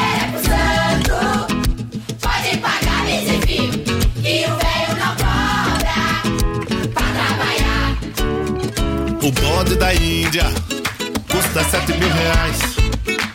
Me dá o dinheiro que eu mando comprar. A galinha africana custa quatro mil reais. Fica tranquilo que ela não deixa falhar. Acredita no velho, pode falar nesse filho, que o velho tem força. Dos de la tarde con un minuto, dos de la tarde con un minuto. Bienvenidas, bienvenidos a la una con Salvador García Soto en el Heraldo Radio. A nombre del titular de este espacio, el periodista Salvador García Soto y de todo este gran equipo que hace posible este servicio informativo, yo le doy las gracias. Soy José Luis Sánchez Macías y le voy a informar en esta segunda hora, ya entrando a la segunda hora de este jueves 29 de diciembre, un jueves bastante movidito pero triste. Triste no solamente para los brasileños, sino para el mundo en general. Se nos ha ido un gran grande, un enorme, un rey, el señor Edson Arantes de Nacimiento Pelé, falleció esta tarde a los 82 años de edad en el Hospital Albert Einstein en Sao Paulo, luego de haber eh, sido hospitalizado y haber permanecido ahí casi un mes por eh, complicaciones a causa del cáncer de colon que padecía.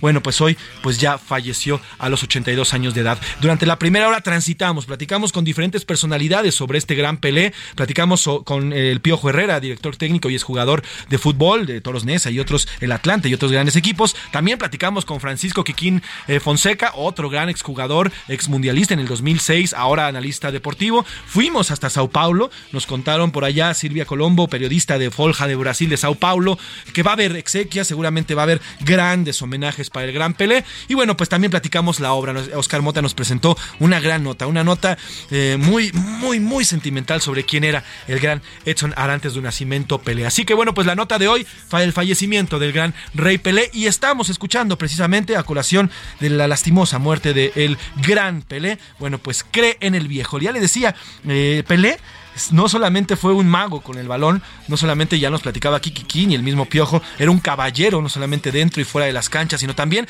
hacía diferentes cosas. Una de ellos era su grande pasión tocar la guitarra y cantar. Y dentro de todo lo que hizo, bueno, pues también hizo música, hizo varios sencillos que se convirtieron incluso en éxitos allá en la radio brasileña, y uno de ellos es Cree en el Viejo. Ese tema es el último tema que ha presentado Pelé, fue publicado en el 2020 todavía, hace, apenas ya casi tres años, y se llama Cree en el Viejo. Anteriormente había interpretado esta misma canción con, eh, con otro cantante brasileño, ahora lo hace con Rodrigo y Gabriela, featuring Rodrigo con Gabriela, otros dos cantantes brasileños, y bueno, pues habla, habla de los beneficios de la vejez, de creer en las personas adultas mayores, de todo lo que nos puede aportar un viejo que lastimosamente son muchas veces relegados en las familias, en la sociedad, pero no, no aprovechamos toda la sabiduría que nos pueden aportar para mejorar no solamente nuestra vida, sino también el mundo en general. Esta era, esta era este era el pensamiento del Rey Pelé y así también nos los comunicaba no solamente con el balón, sino también con la música. Trépale mi Alex, cree en el viejo de el señor Pelé, que en paz descanse, se nos fue el día de hoy. Que ela não deixa falhar. Acredita no velho, pode falar desse filho, e o velho tem força, faz seu time ganhar. O dinheiro é pro santo, pode pagar desse filho, e o velho não cobra pra trabalhar. O charuto cubano custa só mil reais. Tem que ser do melhor que é especial. A farofa marafa tem que ser brasileira, que o santo não toma.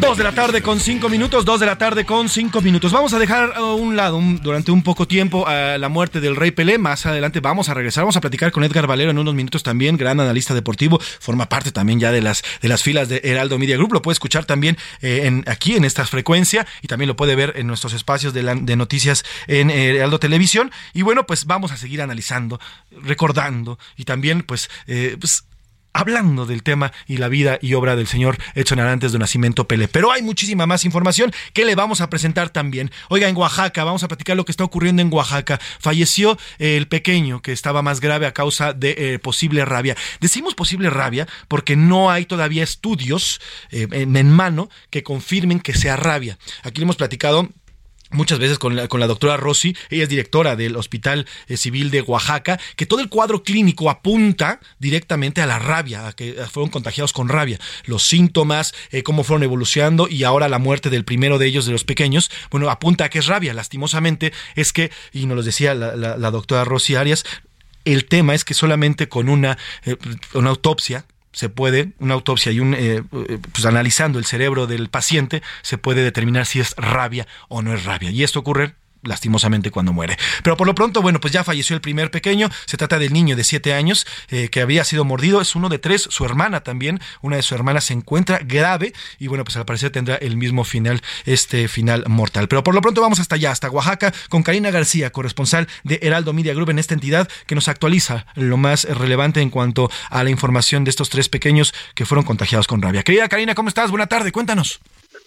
¿Qué tal, José Luis? Auditorio, muy buenas tardes. Pues efectivamente y desafortunadamente uno de los eh, tres niños, tres menores de edad mordidos por un murciélago perdió la vida el día de ayer Eh, durante eh, las, eh, las primeras horas de la tarde de este 28 de diciembre, en este sentido, los servicios de salud de Oaxaca confirmaron este fallecimiento de uno de los tres menores de edad mordido por este murciélago en Palo de Lima, en la Sierra Sur de Oaxaca. A través de un comunicado de prensa, detalló que en estas últimas 24 horas no se ha reportado ningún cambio respecto al estado de salud de la niña de 8 años de edad originaria de la misma localidad que se encuentra recibiendo ventilación mecánica. La, la menor continuará con medidas de confort y bajo tratamiento médico. Sin embargo, el pronóstico de salud sigue siendo grave. En tanto, la otra menor de dos años de edad continúa en observación médica. Sin embargo, su eh, salud pues es prácticamente estable y es que ha respondido perdón, a este esquema de vacunación que se le aplicó contra la rabia. Eh, sin embargo, pues el menor de edad falleció el día de ayer al eh, alrededor de las 5 de la tarde y los servicios de salud continúan muy pendientes con respecto a la salud de estas dos niñas. Una de ellas se encuentra aún en estado de gravedad. Eh, comentarles que estos tres menores de edad fueron mordidos el pasado primero de diciembre eh, por un murciélago en la comunidad de Palo de Lima, en la Sierra Sur de Oaxaca, por lo que recibieron o buscaron atención médica inmediata, pero fue en tres unidades en donde fueron prácticamente rechazados. Fue en el hospital de Sola de Vega en donde se les dio las primeras atenciones médicas y posteriormente fueron trasladados al hospital Karina, creo que se nos cortó por ahí la conversación. Ah, muchas gracias, Karina. Bueno, pues estaremos pendientes y te pido por favor que te mantengas en contacto. Si es que llega a ocurrir algo más con esta pequeña, que bien lo dices, está grave, está muy grave, ya eh, está bastante avanzada la enfermedad en esta pequeña. Cari, te quiero preguntar, había los padres habían manifestado que intentarían interponer denuncias, ya que ellos intentaron llevar a sus pequeños luego que fueron mordidos a diferentes centros de salud cerca de sus comunidades, pero no fueron atendidos o la atención que se les dio fue deficiente. Eh, incluso ya con eh, la doctora Rosy Arias, nos decía que si hubieran sido atendidos prontamente, hubiera, el destino hubiera sido diferente. ¿Qué sabes sobre las acciones que podría implementar la familia eh, en contra de eh, algunos, digamos, algunas clínicas donde solicitaron la, asistencia? Así es, José Luis, los padres de familia aseguraron que en al menos tres centros de salud de la Sierra Sur, pues estas mordidas fueron minimizadas por los médicos y enfermeras y eh, bueno, en ese sentido anunciaron una serie de acciones jurídicas, sin embargo hasta el momento no eh, se ha dado a conocer algún tipo de estas, pero el gobernador del estado, Salomón Faracruz, informó que se investigará a cada uno de estos médicos y estos centros de salud para deslindar la eh, responsabilidad correspondiente y sobre todo aplicar estas sanciones en caso de que se haya registrado negligencia médica. Pues estaremos pendientes, Cari, te pido que no te, no te muevas de por allá para que si hay alguna información hacemos contacto de inmediato contigo. Que tengas buena tarde, Karina García. Te mando un enorme abrazo. Feliz año. Ahí estamos con Karina García, corresponsal allá en Oaxaca. mire, ayer por la noche, cuando nos enteramos del fallecimiento del pequeño, le marqué a la doctora Rosy Arias, la doctora Rosa Arias, que es la directora del Hospital Civil de Oaxaca. Ella, como lo ha escuchado en este espacio, hemos mantenido comunicación constante y nos estuvo actualizando eh, eh, el, parte médico de los tres pequeños. Eh, la, el que falleció ayer, bueno, pues lastimosamente nos confirma, pero también nos advierte que la pequeña, la que está también más grave, y nos decía Karina García, pues lastimosamente tendrá el mismo final. Vamos a escuchar parte de lo que me dijo ayer en esta entrevista breve que le hicimos vía telefónica. Tres niños. ¿Cómo está, doctora? Eh, buen día. ¿Qué tal? Buen día. Muy bien, gracias. Oiga, pues mire, lo que ya nos estaba adelantando. ¿Qué ocurrió? ¿Qué ocurrió con este pequeño? ¿Al final eh, fue desconectado o qué fue lo que ocurrió? Eh, no, presentó este, pues ya disfunción cerebral, ya dejó de tener presión, temperatura y finalmente pues falleció así nos los iba adelantando. Y bueno pues eh, ahora ya se va a confirmar me imagino nos lo decía solamente con una autopsia podré definirse si se trata o no de rabia. Se va a realizar este examen o no se va a realizar sí afortunadamente los padres están muy sensibilizados quieren saber la causa real de, de la muerte de este pequeño y autorizaron realizar la necropsia, la cual se está realizando en estos momentos. Ajá se va a tomar la muestra del tejido cerebral y será enviado al- a la Ciudad de México para la- el respectivo estudio diagnóstico. Perfecto, do- doctora Rocío. Ahora, eh, su otro hermano, el otro hermano que también se encuentra en, pues en gravedad, usted también nos lo había adelantado. ¿En qué estado se encuentra este otro hermano? Pues igual ya eh, el, eh, el electroencefalograma que se le había hecho ayer a ambos ya muestra muy poca actividad eléctrica, ya es incompatible prácticamente con la vida. No se puede hablar de muerte cerebral porque todavía hay algunas ondas, pero eh, pues no es un daño irreversible el que ya tienen a nivel cerebral. Uf, Entonces, pues esperamos el, pues el mismo fin. Uf, es decir, esperamos el deceso también de su Ahí hermano. está parte de lo que nos decía la doctora Rossi ayer por la noche. eh, esta pequeña, esta hermana de- del joven que falleció ayer por la tarde, bueno, pues también está en estado grave y lo más probable es que fallezca en las próximas, en las próximas horas. Hasta aquí dejamos este tema y vamos a más temas. A la una, con Salvador García Soto.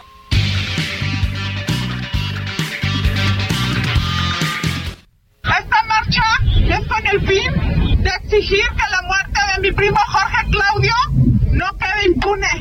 Que el asesino que anda ya libre, disfrutando de la vida con su familia, no va a quedar impune esto. Este jueves, como le anunciamos ayer y le informamos, salieron familiares, amigos y otras personas afines a la familia de, eh, pues de- del, del tamalero que fue asesinado, de, eh, del joven que fue asesinado, el señor Jorge Claudio, que fue asesinado el 24 de diciembre, mi- cuando acudía o cuando iba a vender sus, sus tamales, eh, luego de haber sido atropellado en Cuautitlán Izcalli. Bueno, pues hoy, hoy ya se realiza esta marcha y ahí se encuentra Israel Lorenzana, que nos eh, da cuenta de lo que ha ocurrido en esta marcha y las exigencias que hay al respecto. Querido Israel, ¿cómo estás? Buena tarde, cuéntanos. José Luis, un gusto saludarte esta tarde.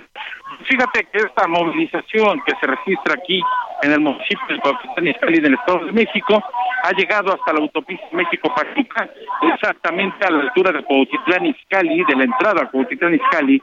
Está bloqueada la autopista México-Querétaro, esto en ambas direcciones. Es un grupo importante de familiares y amigos de Jorge Claudio Mendoza, que perdió la vida la mañana del 24 de diciembre. Este hombre que circulaba en su triciclo de tamales fue arrollado por un vehículo Mini Cooper que se dio a la fuga. Este suceso que reitero, ocurrió aquí en Cuautitlán Izcalli. Y bueno, pues en este sentido, familiares y amigos de Jorge Claudio Mendoza decidieron el día de hoy salir a marchar, salir a las calles pidiendo justicia. Es que señalan que las autoridades han entrado el conductor que manejaba el vehículo que arrolló y quitó la vida a Jorge Claudio. Por ello están pidiendo, por un lado, que se le vincula proceso y por otro, justicia para Jorge Claudio Mendoza. La autopista México-Querétaro está totalmente desquiciada. Los manifestantes han decidido bloquear ambos carriles, carriles centrales de esta autopista. Por ello, por supuesto, está totalmente detenida. Hay que tomar en cuenta, eh, José Luis, esta autopista, por supuesto, es de tránsito principalmente de vehículos de carga. Señalan que no se van a retirar hasta que la Fiscalía les dé una respuesta positiva a sus demandas. Así que bueno, pues, también para nuestros amigos automovilistas que eviten a toda a transitar por la México Querétaro. En ambas direcciones está bloqueada aquí en la entrada a Cuautitlán Izcalli. Pues Luis, la información que te tengo. La cual te agradezco, Isra. ¿Hay alguna autoridad que ya se haya presentado o continúan simplemente nada más los manifestantes? Mira, hay personal de policía estatal, ha llegado gente del gobierno de Cuautitlán Izcalli, gobierno municipal, pero no puede llegar al diálogo. Ellos están pidiendo que venga el fiscal mexiquense para que puedan dialogar con él y finalmente sea pues vinculado a proceso este hombre que venía manejando el vehículo Cooper que arrolló lamentablemente le quitó la vida a Claudio Mendoza. Pues Israel, te pido que nos mantengamos en contacto. Cualquier cosa que surja por allá, hacemos enlace de inmediato contigo. Te mando un abrazo, querido Israel, y estamos en contacto. Pendiente, José Luis, buenas tardes. Ahí estamos con Israel Lorenzana y es que sí, ¿eh? con justa razón. A ver, estamos, eh, hay imágenes, ayer se las, se las publiqué y se las compartí en mis redes sociales, arroba soy Pepe Macías. Este señor, exceso de velocidad, bajo influjo del alcohol, atropella a una persona, se da a la fuga y aún así está en prisión domiciliaria. De verdad que hay que exigir justicia y con toda la razón que estas familiares y amigos salgan a las calles pues a protestar, porque si cualquier persona puede andar así como así, ebrio, manejando y atropellando a la gente y dándose a la fuga y además no está preso, pues entonces en qué estado estamos. Veremos qué es lo que ocurre y qué es lo que define también las autoridades del Estado de México, a ver si toman nota y ya responden, porque además están en la salida hacia Querétaro, ¿eh? Ojo, estamos ya cerca del fin de semana, a las fiestas de fin de año, mucha gente va a querer salir, van a querer irse por esas carreteras, por esas salidas y va a ser un relajo. Así que bueno, pues esperemos que las autoridades del Estado de México pronto toman cartas en el asunto. Por lo pronto, y siguiendo con nuestros reporteros, oiga, la Facultad de Estudios Superiores de Aragón, eh, eh, de la UNAM, de la Universidad Nacional Autónoma de México, convocó a más tardar al mediodía de este jueves a la ministra de la Suprema Corte de Justicia, Yasmín Esquivel, a declarar sobre el supuesto plagio de su tesis de licenciatura como abogada. También llamó a otros involucrados, pero bueno, en teoría eh, debería de presentarse hoy en, allá en la FES Aragón. la ministra, al parecer, envió un correo electrónico para continuar con este proceso de investigación si es que si plagió o no había plagiado esta tesis para obtener su licenciatura. Pero por allá se encuentra Alan Rodríguez, quien eh, nos da cuenta de lo que ha ocurrido y si es que la ministra, y eh, qué es lo que ha dicho la ministra y cómo va este proceso allá en la FES Aragón. Querido Alan, ¿cómo estás? Buena tarde. Se nos cortó, ahorita vamos a retomar la llamada con Alan, pero ya le decía, eh, está este proceso de investigación, este proceso que, eh, que mandó a hacer la UNAM para definir si existe o no este, este presunto plagio por parte de la ministra Yasmín Esquivel, que por cierto está metida también en el, pues, eh, en la búsqueda de la presidencia de la Suprema Corte de Justicia de la Nación, que se va a definir el próximo lunes. Y todo esto, bueno, pues a colación de lo que publicara, de lo que se publicara en torno a la supuesta, a la supuesta, el supuesto plagio de, de la tesis. Vamos a ir más adelante con con Alan, con Alan para que nos cuente qué es lo que se dice allá en, en Aragón. Vamos a otros temas. A la una, con Salvador García Soto. Dos de la tarde con 18 minutos, dos de la tarde con 18 minutos. Oiga, eh, bueno, pues en Morena, en Morena hay eh, todo un tema porque pues están pidiendo piso parejo. Fíjese que eh, en el partido de Morena, em, en, el contexto que existe actualmente entre las corcholatas y bueno, pues ya ha echado a andar casi dos años antes el proceso electoral para el 2024, el equipo que impulsa las aspiraciones presidenciales del canciller Marcelo Ebrard pidió a la dirigencia de Morena piso parejo y poner orden rumbo al 2024. Mire, ni siquiera podemos resolver el 2022 y ya todo el mundo está pensando en el 2024, entonces eso complica muchísimo más las cosas. Y de verdad que están, están metidos en todo menos en lo que tienen que estar los que elegimos además como nuestros representantes. Eh, al respecto, bueno, pues... Eh, este, este grupo afín al señor Marcelo Ebrard pidió que exigiera este piso parejo en miras ya al próximo, al próximo evento electoral de 2024. El diputado federal Guinda, Emanuel Reyes, criticó que Mario Delgado no ha convocado a los equipos de aspirantes a establecer reglas y recordó que como hubo un cuestionamiento por la campaña anticipada de Enrique Peña Nieto, también podría haberlo en contra de las campañas que a todas luces eso son, no nos digan que no lo son, por parte de las corcholatas. Sobre el tema, el coordinador del Movimiento Ciudadano, de Movimiento Ciudadano en San Lázaro, Jorge Álvarez Maínez, dijo que denunció ante el INE la campaña anticipada de la jefa de gobierno capitalina con los espectaculares es Claudia. Así que bueno, pues sigue todo este relajo eh, internamente, tanto en Morena como por parte de las denuncias de la oposición. Y es que, mire, el presidente López Obrador, hablando precisamente de estos temas, pidió a integrantes de Morena cuidar los excesos en los que están cayendo, tras darse a conocer que diputados guindas, diputados de Morena, colocaron espectaculares en varios estados para, para, promocionar a la jefa de gobierno, Claudia Sheinbaum. Hoy, el presidente López Obrador dice, aguas, no se excedan el que aspira y juega sucio o actúa de manera ventajosa o se quiere pasar de listo, no le ayuda, se le revierte, tiene un efecto de boomerang. Entonces hay que tener cuidado con los excesos y hay que aprender a autolimitarse y a respetar al pueblo pues ahí está. Al final, la verdad es que el único, el único culpable aquí de que las campañas estén echadas a andar es el presidente López Obrador, porque él fue quien arrancó sin que nadie le dijera este tema. Y entonces de ahí, pues ya todos los demás, pues como dicen por ahí, como, como hilo de media se fueron, ¿no? Todos haciendo campañas por todos lados, a diestra y siniestra, a diestra y siniestra, que poniendo espectaculares, que lanzándose, que yéndose para acá, que aprovechando este, las campañas de otros candidatos para ir a otros estados, que dejo el estado, que dejo mi ciudad o mi estado para irme a otro estado a hacerme promoción. En fin, están en todo menos en misa, como dirían por ahí. Hoy por, ayer por la tarde, la jefa de gobierno, Claudia Sheinbaum, habló del tema, agradeció las, muertes, las muestras de apoyo, pero volvió a deslindar de estos espectaculares. Ha generado entusiasmo en, en muchos ciudadanos, ciudadanas, eh, la posibilidad de una mujer presidenta. Esa es la verdad. Y yo agradezco, la verdad, muchas muestras de apoyo que se han estado dando. Como lo dije en su momento, no es algo que nosotros estemos impulsando, pero al abrirse esta, pues la posibilidad y todo el tema de las corcholatas, pues evidentemente hay mucha gente que se manifiesta, sobre todo por, evidentemente por Adán Augusto, por Marcelo Ebrard, por mí. Es eh, natural, digamos, que esto se esté presentando. No había visto yo el, hasta ayer que vi pues que en la noche me informaron del tema, me puse a ver los espectaculares este, que salen en las redes. La verdad es que hay que decir que son muy creativos, no, no los había visto y pues hay que siempre agradecer pues ahí está, ahí está lo que, lo que dijo la jefa de gobierno, lo que nos mencionó el día de ayer sobre este tema, y bueno, pues veremos qué es lo que ocurre. Por lo pronto, los diputados que habrían eh, pagado, que habrían pagado por estos espectaculares, andan, algunos andan gritando a periodistas, como la, la señora Patricia Armendaris, que ayer se puso altanerísima con nuestro compañero aquí del Heraldo de las páginas del Heraldo de México, Carlos, eh, Carlos Zúñiga, que bueno, le puso una gritiza nada más porque le preguntó si de verdad eh, estaba consciente de que lo que hacía era una ilegalidad. Bueno, la señora Patricia Armendaris Ahorita le voy a compartir el video en arroba Pepe Macías. Haga de cuenta que le dijeron algo de su familia, se puso. Y ella, y ella tiene que entender que es funcionaria pública y que no puede adelantarse a este tema. Pero bueno, le debía lo del tema de la FES Aragón con Alan, con Alan Rodríguez, quien se encuentra por allá en el tema de la revisión que están haciendo sobre el supuesto plagio de la tesis de la ministra Yasmín Esquivel. Vamos contigo, Alan, cuéntanos qué se ha dicho por allá en la FES Aragón. Buena tarde.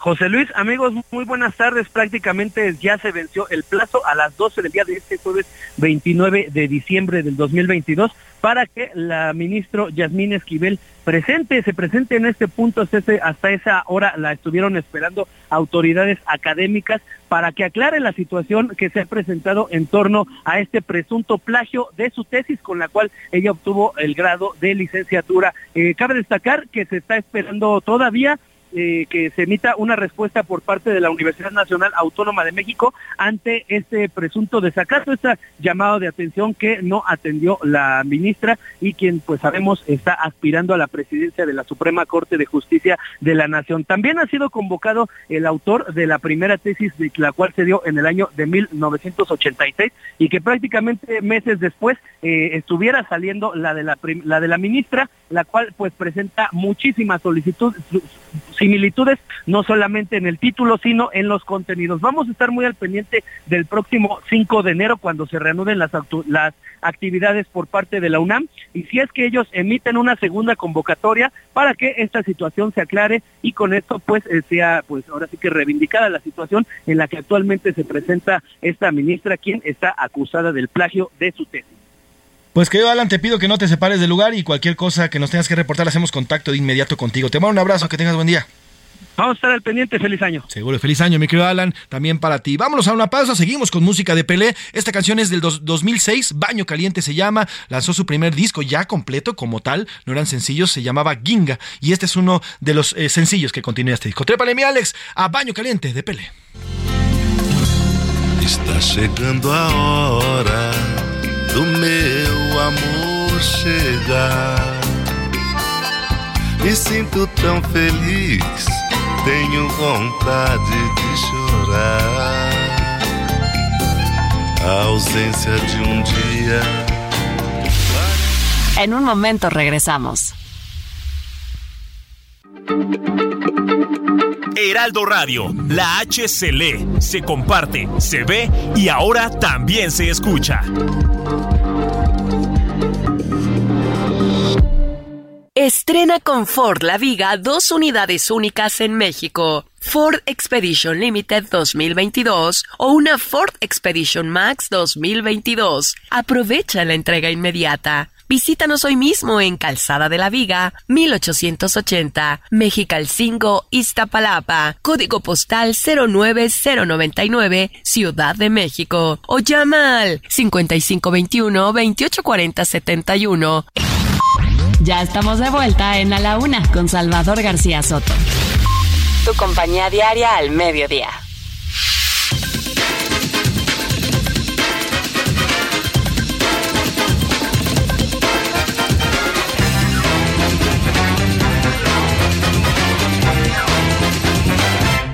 Que estou amando.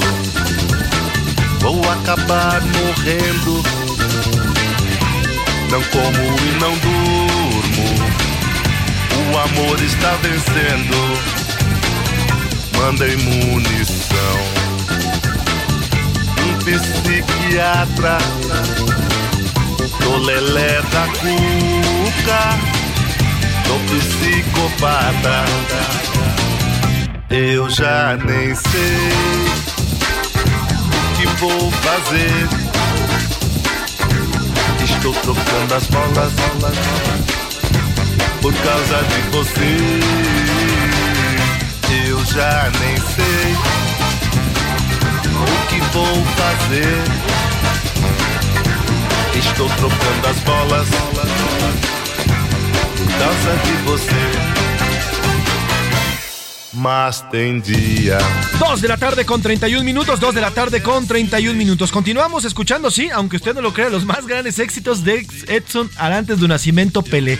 El señor Pelé no solamente fue un mago, ya le decía con el balón, sino también le hacía muy bien a la cantada, tocaba la guitarra y le gustaba mucho esto de la música. Y como parte de ello, bueno, pues en su disco, este que le platicaba antes de irnos a la, pausa, el disco Ginga, que fue lanzado en 2006, bueno, también se desprende este sencillo. Cambiando las bolas se llama habla de cuando ya una persona ya no tiene la juventud suficiente para seguir en lo que hacía, en este caso, pues el fútbol, porque él se dedicaba a eso. Cuando llega un momento que el fútbol y otras disciplinas pues tienen edad, lastimosamente, y cuando uno es joven tiene que practicarlas, llega un momento que ya no puede. Y entonces lo que dice aquí Pelé en esta canción es, uno no deja de hacer las cosas, simplemente las hace de cosas de manera diferente. Por eso es que cambiando las bolas, lo que dice Pelé es que sí, yo dejé de patear las bolas en, el, en la cancha, pero Después me, me, me, dediqué a ser un analista y a ser el más grande de los, de los grandes del fútbol. Así que cambiando las bolas de Pelé 2006, esta canción que ya le decía, se desprende del disco Ginga. Trépale mi Alex.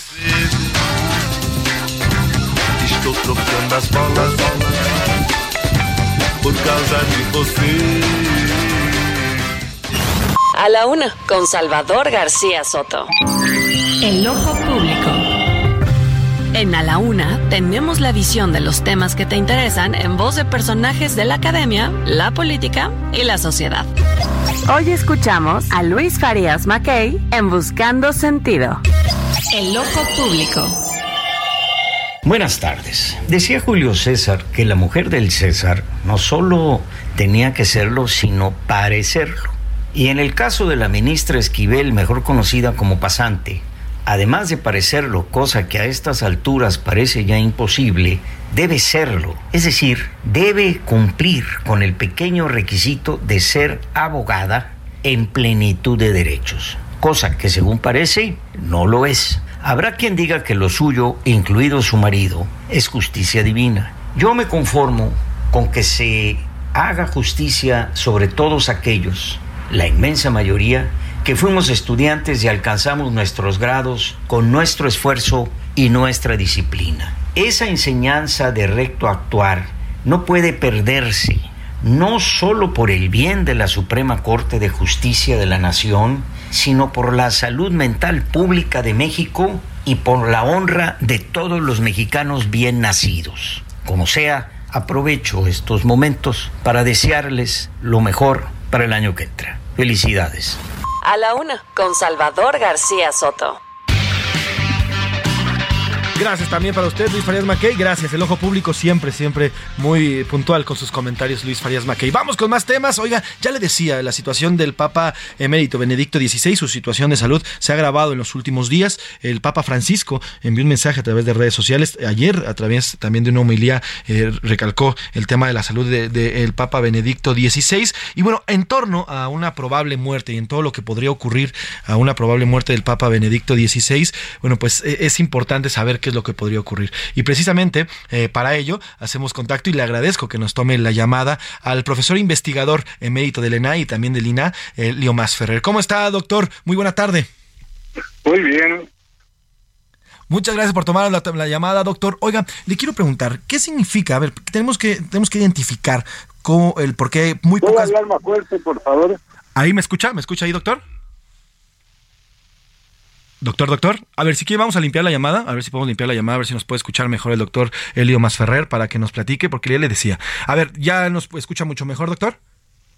Sí, sí, lo escucho. Ahí está, muy bien. Le preguntaba, eh, doctor Elio Masferrer, a ver, es muy pocas, eh, eh, o- o, y usted me corregirá, eh, o muy pocas veces en la historia ha ocurrido que existan dos papas al mismo tiempo. En este caso hay uno que está en activo y otro que está en emérito. ¿Qué significan o qué importancia tiene uno del otro? ¿Qué relevancia tiene uno del otro en este momento?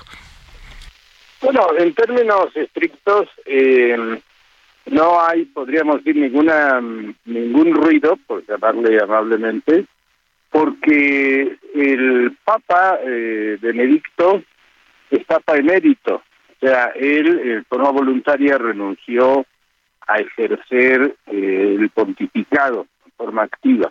¿no?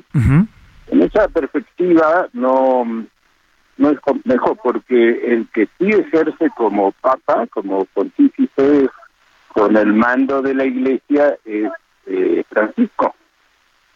Y, e incluso eh, antes, eh, no debemos olvidar que la iglesia católica, apostólica y romana es un estado, y a la vez que una iglesia. Tiene un, un rol singular con diferencia a otras iglesias y entonces eh, los funerales implicaban también eh, la designación de un nuevo pontífice, el humo blanco y que se encerraban los cardenales y todo ese asunto, eh, y quedaba ah, a cargo de, del Estado del Vaticano el gran Camarlengo, que era un de alguna manera un cardenal eh, entonces, eh, todo esto se simplifica eh, si fuera, si tuviera desenlace con funerales. Eh, eh, entonces, no no es tan complejo el asunto. Claro. Sí es singular, es singular porque nunca ha habido algo parecido. O sea, hace 700 años hubo una renuncia, pero luego esta persona, el que renunció, que estuvo seis meses más o menos, eh, se retiró a, con vida de ermitaño y quedó como quien dice fuera de juego, ¿no? En cambio aquí eh, están los dos viviendo en, en la ciudad del Vaticano. Sí, ahora yo le quiero preguntar, doctor, en caso de que el Papa eh, Benedicto XVI falleciera, ¿se llevarían a cabo los mismos honores y las mismas exequias que se llevan cuando un Papa en activo fallece? Por supuesto. Sí, sí. Se le tiene que dar todo el, el, el mérito del caso, ¿no? Y es un tipo de funeral muy peculiar, pero no va aparejado con toda la otra parte de eh, la sucesión. Claro, el cónclave. O sea que el ritual es el mismo en términos ceremoniales. Ok. Ahora, estaríamos hablando, doctor, de la primera vez en la historia en que un papa en activo entierra o despide a su antecesor. Sí, porque antes fallecían. Claro, claro. Pero no, ha- no ha habido otro, otro hecho igual en la historia del, del, del papado. Sí, el bueno, ahora el ceremonial se hace, se va sofisticando y complejizando cada vez más, pero por eso le digo, cuando eh, renunció, el último antecedente que hay de renuncia de un papa, que eran 700 años, eh, en ese caso no hubo un ceremonial especial para cuando falleció el renunciante, ¿no? Claro. Ahora, el renunciante se retiró de, se fue a vivir en una vida como de ermitaño, separado del mundo, y entonces no hubo mayor complejidad, ¿no? Aquí, eh, no, aquí están viviendo los dos en el mismo, digamos, a 100 metros de distancia. Sí, en el mismo complejo. Ahora, doctor, me gustaría que nos ayudara a comprender cómo fue el papado de Benedicto XVI. Es un papado corto, venía después de Juan Pablo II, y bueno, pues muchas críticas vinieron eh, a- al entonces Papa Jos- Joseph Ratzinger en activo, eh, sobre todo con los temas de pederastia y estos temas también eh, de que él no habría hecho nada cuando fueron denunciados allá en Alemania, estos temas pues, de abuso sexual en contra de niños. Bueno, eh, en general los cuestionamientos, pues, debemos entender que Ratzinger, Joseph Ratzinger, manejó en gran parte la Iglesia Católica durante todo el pontificado de Juan Pablo II. Era el principal operador político, era el responsable de la Congregación para la Doctrina de la Fe. Entonces, eh, fue un pontificado corto, pero no tan corto, ¿no? Sí, claro. Sí, comparado Uno con los otros papas. Y el otro a tiempo completo, ¿no? Sí. Eh, Eso es una cosa que no podemos perder de vista. Lo otro es que, en realidad, eh, lo de la mm, el ocultamiento, el encubrimiento de los casos de pederastia y todo esto, eso es una política que define la Iglesia Católica eh, durante todo el siglo XX, en que se antepone el prestigio de la Iglesia Católica a, a las víctimas. ¿no? Entonces, en realidad, eh, el ocultamiento, la protección a los pederastas, siempre existió. Eh, lo que sucedió, y ahí sí le tocó a Benedicto bailar con la más fea, por decirlo de alguna manera, Sí. es que mientras él estaba de- en la Congregación para la Doctrina de la Fe, paró todos los eh, las movidas, digamos, para denunciar a los federastas, ¿no es cierto? Él era un poco el que atajaba los penales, por decirlo en términos de fútbol, y eh, luego, eh, como papa tampoco se movió, pero era un, eh, era y es una política general de, oculta- de encubrimiento, ¿no? Totalmente de acuerdo. Ahora, eh, eh, doctor Helio, eh, el Papa Francisco también ha dicho, y digo, no lo ha dicho tal cual, pero sí está enfermo y no lo ha, no lo ha dejado por lo menos muy claro, pero sí por lo menos ha dejado medio entrever que también por cuestiones de salud él podría renunciar. ¿Qué tan cerca estaríamos de esto con el Papa Francisco? Bueno, Francisco hasta ahora lo, lo que hizo hace como 15 días eh, fue firmar una renuncia y él estaba impedido de eh, físicamente. O sea, eh, eh, Francisco tiene 86 años, ¿no? Eh, tampoco es ningún chamaco y entonces en forma bastante juiciosa eh, firmó una renuncia por si estaba, digamos, para decirlo vegetal, ¿no? O sea, para decirlo feo, mal y pronto, ¿no? Sí, claro. Eh, porque el otro asunto es que el Papa no eh, no hay nadie que le acepte la renuncia. Eso es lo que debemos entender. El, eh, es una monarquía absoluta de base teocrática. Ajá. El Papa es poder legislativo, ejecutivo y judicial a la vez. De acuerdo. Y entonces no hay ninguna autoridad que lo pueda destituir ni que lo pueda, eh, eh, podríamos decir, aceptarle la renuncia. Entonces lo que hizo Francisco es firmar una renuncia eh, que solo funciona en el caso que él esté privado de ejercer su voluntad. Imagínese el, eh, el cambio, ¿no? Claro, en caso de que su salud esté muy deteriorada y no puede ejercer su voluntad. Sí, eh, eso es lo que hizo Francisco, pero mientras tanto, eh, no hay quien lo quite, para decirlo. Para decirlo claro y fuerte, totalmente de acuerdo.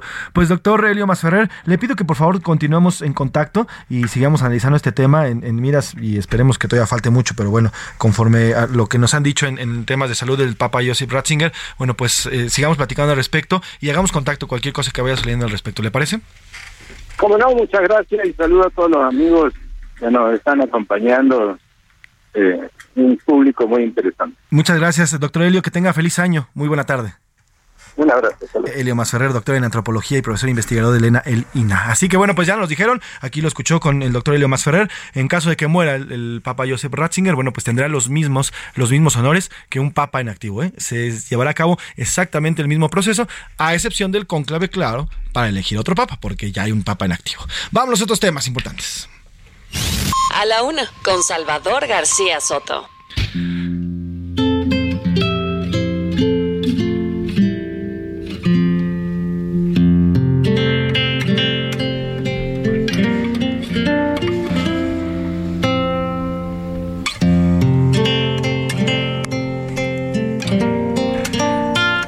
Y a ritmo de las guitarras. Esta guitarra, por cierto, tocada por el señor Pelé, querido Iván. Iván Márquez, ¿cómo estás? Buena tarde. Buena tarde, José Luis. Buena Oye, tarde a un jueves bastante movidito el que nos tocó ahorita a mediodía. Y bueno, pues eh, tenemos, no se nos ha olvidado, tenemos comentarios. Vamos a escuchar parte de lo que nos han dicho esta tarde, esta tarde, esta tarde de jueves en nuestro radio escuchas a través de nuestro teléfono 55 18 41 51 99. ¿Qué dice el público? Diríamos por ahí. Ahora sí. ¿Qué dice el público? Cuéntame, Ivancito. Miguel Ramírez del Estado de México sobre Pelé.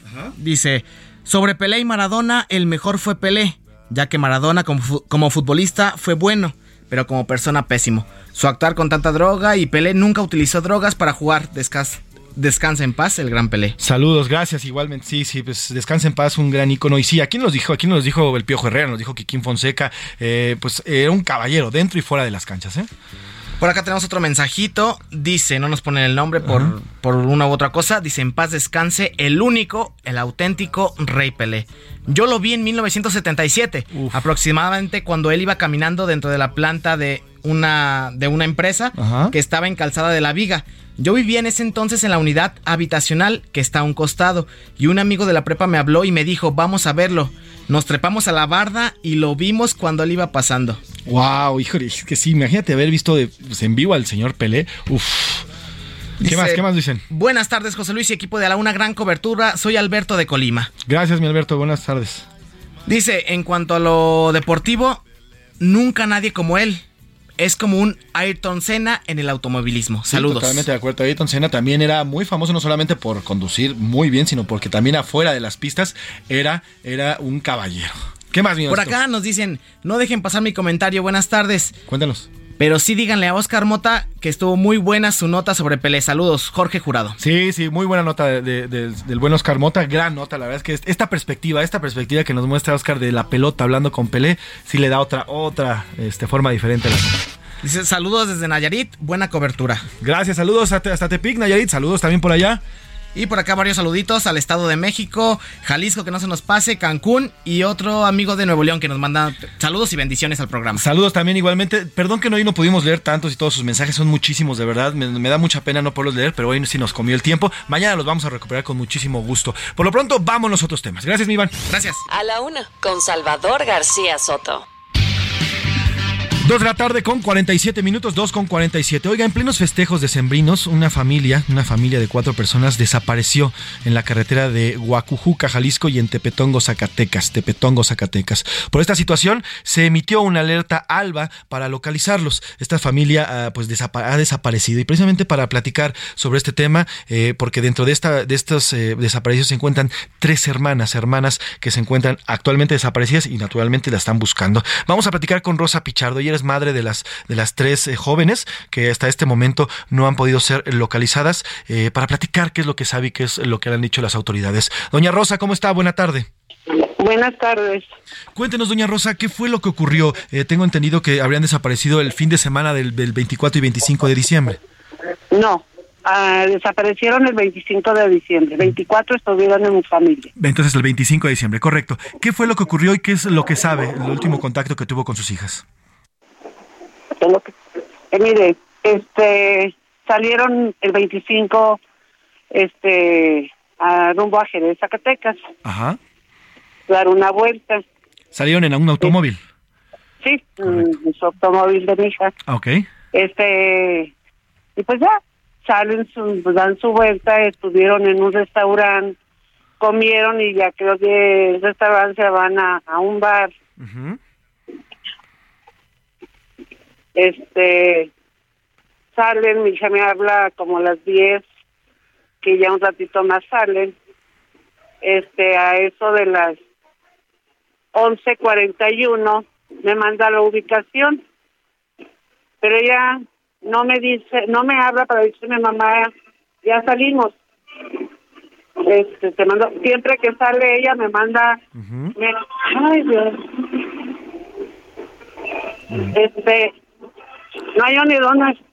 Señora Rosa, creo que la estamos perdiendo. Déjeme ver si podemos recuperar la, la, la, la- la llamada, porque estamos perdiendo un poco la llamada, porque se está perdiendo al parecer en su celular y se está moviendo. Pero bueno, le platicaba de estas tres hermanas que habrían desaparecido, habría desaparecido. Doña Rosa, le, le retomamos la llamada. Nos estaba contando que salieron rumbo a Jerez, Zacatecas, iban en el auto de una de sus hijas, ella iba manejando seguramente, junto con otras, sus dos hijas restantes y una persona más, y desaparecieron en este trayecto hacia Zacatecas, ¿correcto? Mm, si quiere volvemos a empezar la nota. Creo ver. que está mal. A ver, cuénteme entonces. Sí, mire, este, mis hijas salen de Colotlán rumbo a, a Jerez, Zacatecas, ¿sí? Este, entonces, eh, llegan a, a comer a Jerez, ya en la nochecita, en la noche se, se van a un, a un bar. A las de esos 10, 10 y media de la noche me dice mi hija, mamá, y ya ahorita un ratito más nos vamos, ¿está bien? Ok.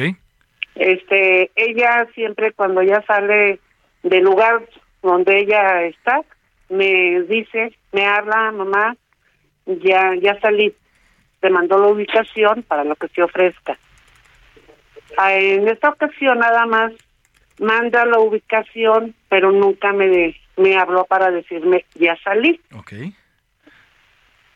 cuando cuando me llega la ubicación yo luego luego capto que la ubicación no está por carretera.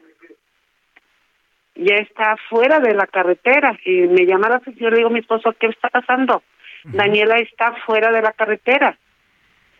Y es en el lapso de de Tepetongo con Huejucas que es en Víboras. Claro. sí. Este y la ubicación está en en en casa Puerta Blanca. Puerta Blanca la capilla de la Santa Cruz. Ok. sí este que eso pues está muy retirado de de carretera. Y ya de ahí ya no supimos más.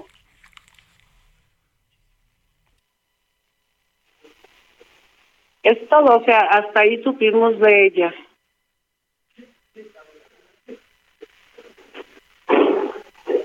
gracias Ahora, señora Rosa, ¿desde cuándo? No lo escuché, se al parecer se nos cortó ahí la llamada. Ahorita vamos a, tratar de recuperarla con la señora. Pero bueno, eh, nos estaba contando la desaparición de sus dos hijas, estas dos jóvenes que salieron rumbo a Zacatecas. Y bueno, pues eh, nos se habría- habrían desaparecido en el trayecto estas dos jóvenes. Vamos a tratar de limpiar, ya lastimosamente, entre la falta de comunicación y ahí que se escuchaba como raro, ya no pudimos retomar. Pero más adelante vamos a, a retomar el tema, al retomar el tema con la señora Rosa. ¿Qué le parece si mañana le contamos este caso? Porque sí queda, queda pendiente. Por lo pronto, oiga, le cuento de Pelé. Eh, ya hay varios, varios mensajes eh, pues por en favor de Pelé. Eh, pues todo el mundo se, está, se, está manifestando, se está manifestando eh, pues por el fallecimiento de este gran, de este gran ícono. Desde la cuenta de Pelé escriben la inspiración y el amor marcaron el camino del rey Pelé, quien hoy falleció. Amor, amor y nada más amor. El Club Santos, ya nos decía el Club Santos de Brasil, donde fue él, donde él eh, pues debutó como futbolista, pone eterno y nada más pone una corona como una imagen. La selección de Brasil puso una imagen del rey con la frase eterno. Escribieron su año de nacimiento, que fue en 1940, y bueno, pues eh, además un signo, un signo de eterno. Así todo el mundo lo está llamando, ¿eh? El eterno. Descansa en paz también el jugador Leo Messi pone descansa en paz primero, así lo llama, el primero, el primer jugador. Y que Casillas también, futbolista español y portero de la selección española, eh, también día muy triste para el fútbol, se nos va un mito de este deporte admirado y querido de Pelé. Así que bueno, pues ya hay bastantes reacciones en torno, en torno a la muerte del gran Pelé. Eh, iremos aquí en los espacios eh, siguientes, vamos a tener pues mucha más información de lo que se vaya generando sobre las exequias, sobre los honores que se vayan a, dar a el, el gran Edson Arantes de Nacimiento Pelé. Así que bueno, pues no se despegue, estaremos aquí pendientes, les- nos escuchamos mañana con muchísimo más información y nos vamos a despedir con Mi Legado, una canción también cantada por el señor Edson Arantes de Nacimiento Pelé. Le voy a dejar un largo, un largo tramo de esta canción porque habla precisamente de lo que él, hizo. Es su, digamos, su my way, su mi, mi manera, su a mi manera, pero muy, muy a lo Pelé. Así me despido a nombre del periodista y titular de este espacio, Salvador García Soto. Yo soy José Luis Sánchez Macías y está usted informado. Pase un bonito jueves. Muy buen provecho.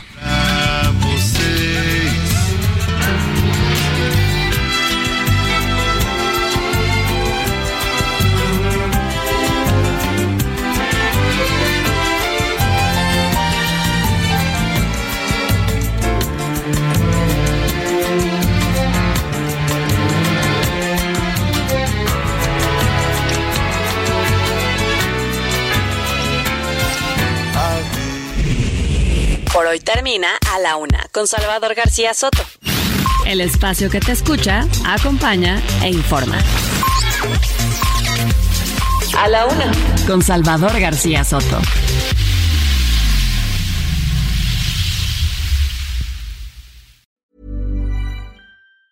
Summer's just around the corner, so give your body the care it deserves with Osea's best-selling Andaria algae body oil. Created by infusing Andaria seaweed in barrels of botanical oils, it leaves skin silky soft and glowing. Plus, it's clinically proven to improve elasticity and deeply moisturize without feeling greasy. It's safe, clean, vegan skincare. Get 10% off your first order at OseaMalibu.com with code GLOW, plus free shipping on orders over $60.